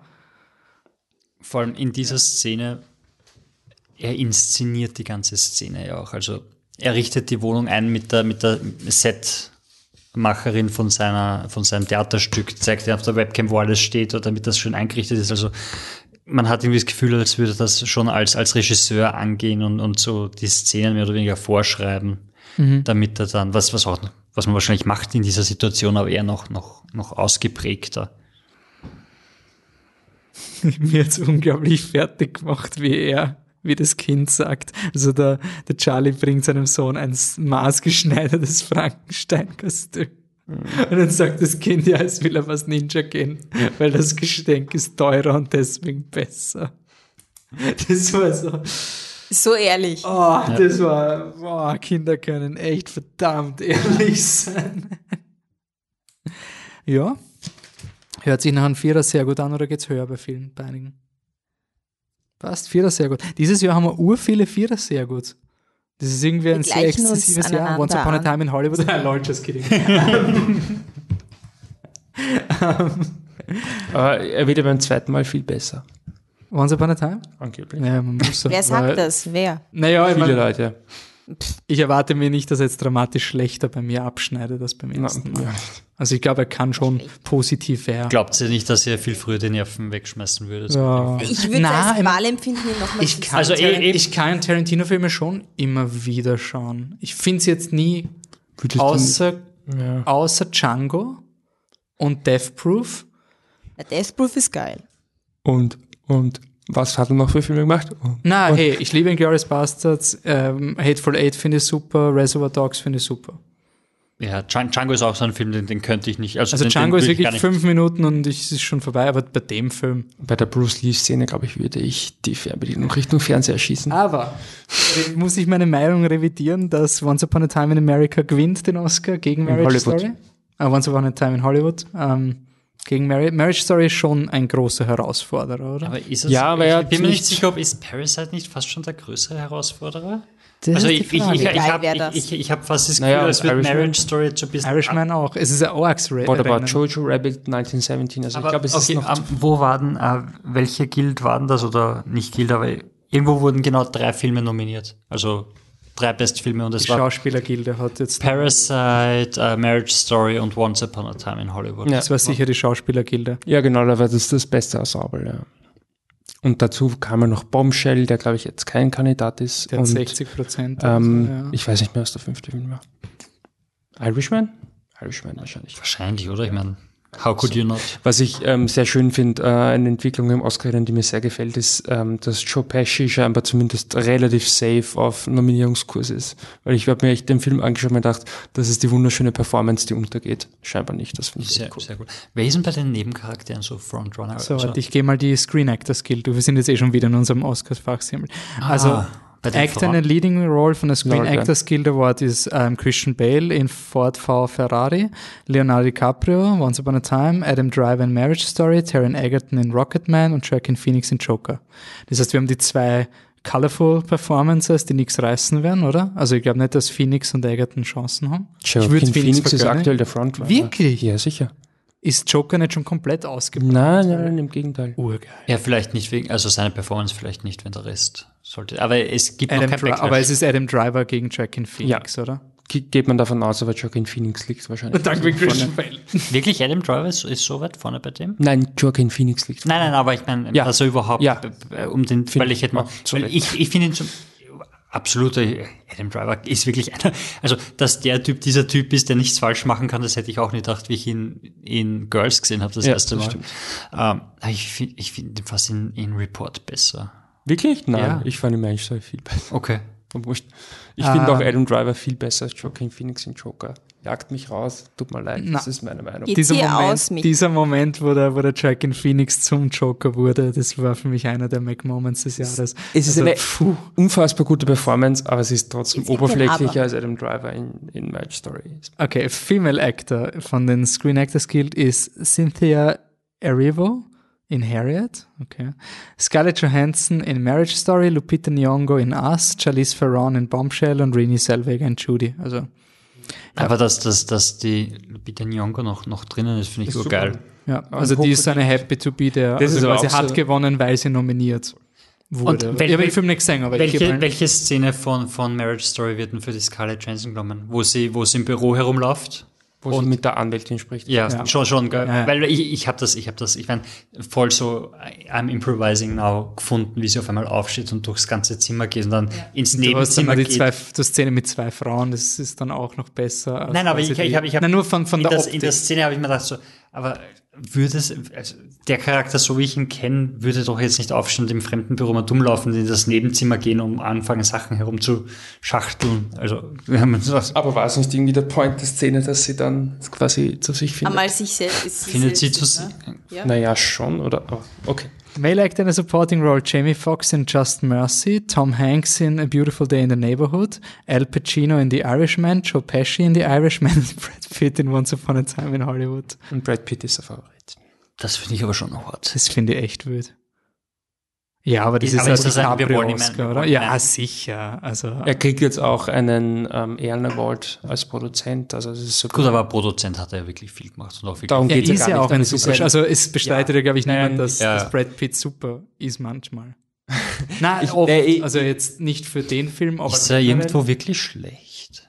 Eigentlich so? Gibt's irgendwas? Naja, was der Er hat vielleicht schlechte Filme, aber- gemacht oder sowas. Ja, aber da war er auch nicht schlecht. Ja. Also, Outstanding Performance by the Female Acting Supporting Role ist Laura Dern in Marriage Story, Scarlett Johansson in Jojo Rabbit, Nicole Kidman in Bombshell, Jennifer Lopez in Hustler und Margot Robbie in Bombshell.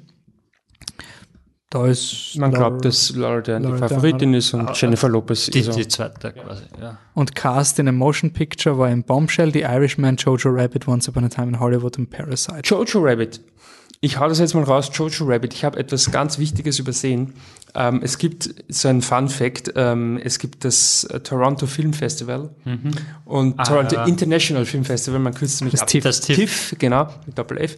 Äh, oft, ja. der Film, der dort den, also es gibt einen Film, der hat letztes Jahr dort den Publikumspreis gewonnen und ist bei den Kritikern eigentlich nicht wahnsinnig gut angekommen. Es gibt heuer wieder einen Film, der hat dort Ui. den Publikumspreis gewonnen und ist so ganz gut angekommen bei den Kritikern. Der eine Film heißt Green Book und der andere heißt Jojo Rabbit. Würde mich nicht so ärgern wie Green Book. Nein, Also, das, ich, meine, ich würde Nein, mich, also nein, ich würde mich nein. trotzdem ärgern, weil, aber ich muss schon sagen, dass abgesehen von, von Once Upon a Time, ich finde, das ist ein beeindruckendes Rennen. ja. Also das sind vier, also auch Once Upon a Time, man mag vom Film halten, was man will, sind vier Riesenschwergewichte, die da konkurrieren. Das ist jetzt nicht so ein Green Book. Also Ja. ich kann bei jeder hat eine Story. Du hast den, den Scorsese Oldschool und trotzdem Ultra. Du hast äh, Marriage Story eh, haben wir jetzt lang genug geredet, warum. Ähm, wen haben wir jetzt noch? Die, die anderen zwei? Parasite, Parasite, ja. Hollywood. Ähm, und natürlich 1917 ähm, haben wir noch nicht gesehen. Hat gute Kritiken. Und Anna Földner neben 1917 einen großen, nicht Bombshell, aber da Das war ein Ja. Scherz. Ähm, ich weiß nicht. aber einen gibt's noch, der Einen gibt's. vielleicht auch noch ein, ein Spoiler sein könnte. Ah, Ähm, The Farewell, meinst du den? Nein, okay. ah, The, The Women, wie heißt der? Äh, Little Ach so, Little Women, der Greta Gerwig-Film, der kommt bei uns erst spät im Jänner, also das dauert noch. Okay, gut, dann geht's ab zu Weihnachten. Jetzt haben wir quasi gesehen, was echte Männer machen. Wir waren, ja, ich habe ich hab keine Klammer. Ich wollte gerade versuchen, das Programm zu rekapitulieren, aber es Wir hat nicht gesehen, funktioniert. Sing Wir haben einfach nochmal. Ja, die Szene ist, wir, eigentlich müssten wir uns jetzt hinsetzen und diese Szene nachdrehen, wie ihr drei euch einfach prügelt und ich bin urgenervt und Du, ich hätte gerne einen Kaffee, Schnucki. ich, ich auch. Kannst du mal was kochen? genau so, genau so. Ähm, passt. Dann kommt noch ein Podcast raus mit unseren besten Top 10, wo gibt. Jede Zeitung, jedes Online-Magazin, alle rotzen irgendwelche Top 10 Dinge raus, müssen wir auch machen. Aber wir werden natürlich wie immer unsere eigenen Kategorien. Leute, Leute, wir haben einen Podcast, der die Top 10 im April kürt. Also, bitte, bitte. Es wird schon, wird schon cool werden. Äh, noch drei Podcasts, glaube ich, bis zum 151. Podcast. Dann geht's ab. Zehn Jahre Michi und Anne. Christopher Nolan bringt einen neuen Film raus. Irgendwas kommt noch nächstes Jahr. Was, ja, Star Wars Nachbereitungspodcast. Oh, ich, ich muss wieder eine, eine falsche Review geben. ähm, Star Wars Episode 9 von J.J. Abrams. War okay. Bitte, lass mich recht haben. Gibt es einen Star Wars Nachbereitungspodcast? Wenn ihr mitmachen wollt bei dem, ähm, Die schreibt Bibi und. Tina-Serie kommt nächstes Jahr. Das ist auch wichtig. So Depper 2020 Video. Boah. On fire, Alter. Also vier Nolan-Podcasts, ein Jubiläums-Podcast, Bibi und Tina kommt auch. Ist arg. Also Knives Out kommt im Jänner, könnt ihr auch schauen. Ähm, dann kommen eh wieder die Oscars, also es geht voll weiter. Warte, Ja. d- der Ding mit der Twitter und so. Wo könnt ihr uns vielleicht das demnächst antwittern? Ja, das soll, sollte man schauen, gell? Das heißt, 11. können wir Das das. machen wir kurz. Ähm, ihr könnt uns auf jeden Fall auf Facebook schreiben. .com slash flipthetruck. Ihr könnt uns auch an instan.com slash flipthetruck. Wir sind nicht auf TikTok. Noch nicht. Noch nicht. Nicht. Wir haben, Das ist was für ein Wolfi. Der Wolfi muss es dann. wir haben Snap haben wir überlebt. Also das haben wir schön außen vor lassen. Wir sind per Mail erreichbar. Äh, Contact Fax. at. Den gibt's noch immer. Sorry. Aber kannst du Scheiße. melden? Ähm, schade. Ähm, gut, dann sind wir auch auf Twitter, at flip-der-truck. Es gab die Meldung, dass inaktive Accounts am 11. Dezember gelöscht werden. Wir haben gehofft, dass auch dieser inaktive Account gelöscht wird und wir uns den uns rechtmäßigen Nutzernamen holen können. Didn't work like that. Letztes Tweet am 7. Dezember 2011. Ja, dann musst du irgendwann mal eingeloggt sein. Definiere Inaktivität, also bitte. Ja, nicht eingeloggt. Ja, schon klar. Leider. Aber sonst, ja, schreibt uns einen Brief. Keine eine Wir haben Postkarte. keine Pressung, braucht keinen Brief schreiben. Schreibt einfach Flip the Truck Neustadt. Das wird schon, wird schon ankommen. Passt. Sage ich danke fürs Zuhören, frohe Weihnachten. Ciao. Ho, ho, ho. Tschüss.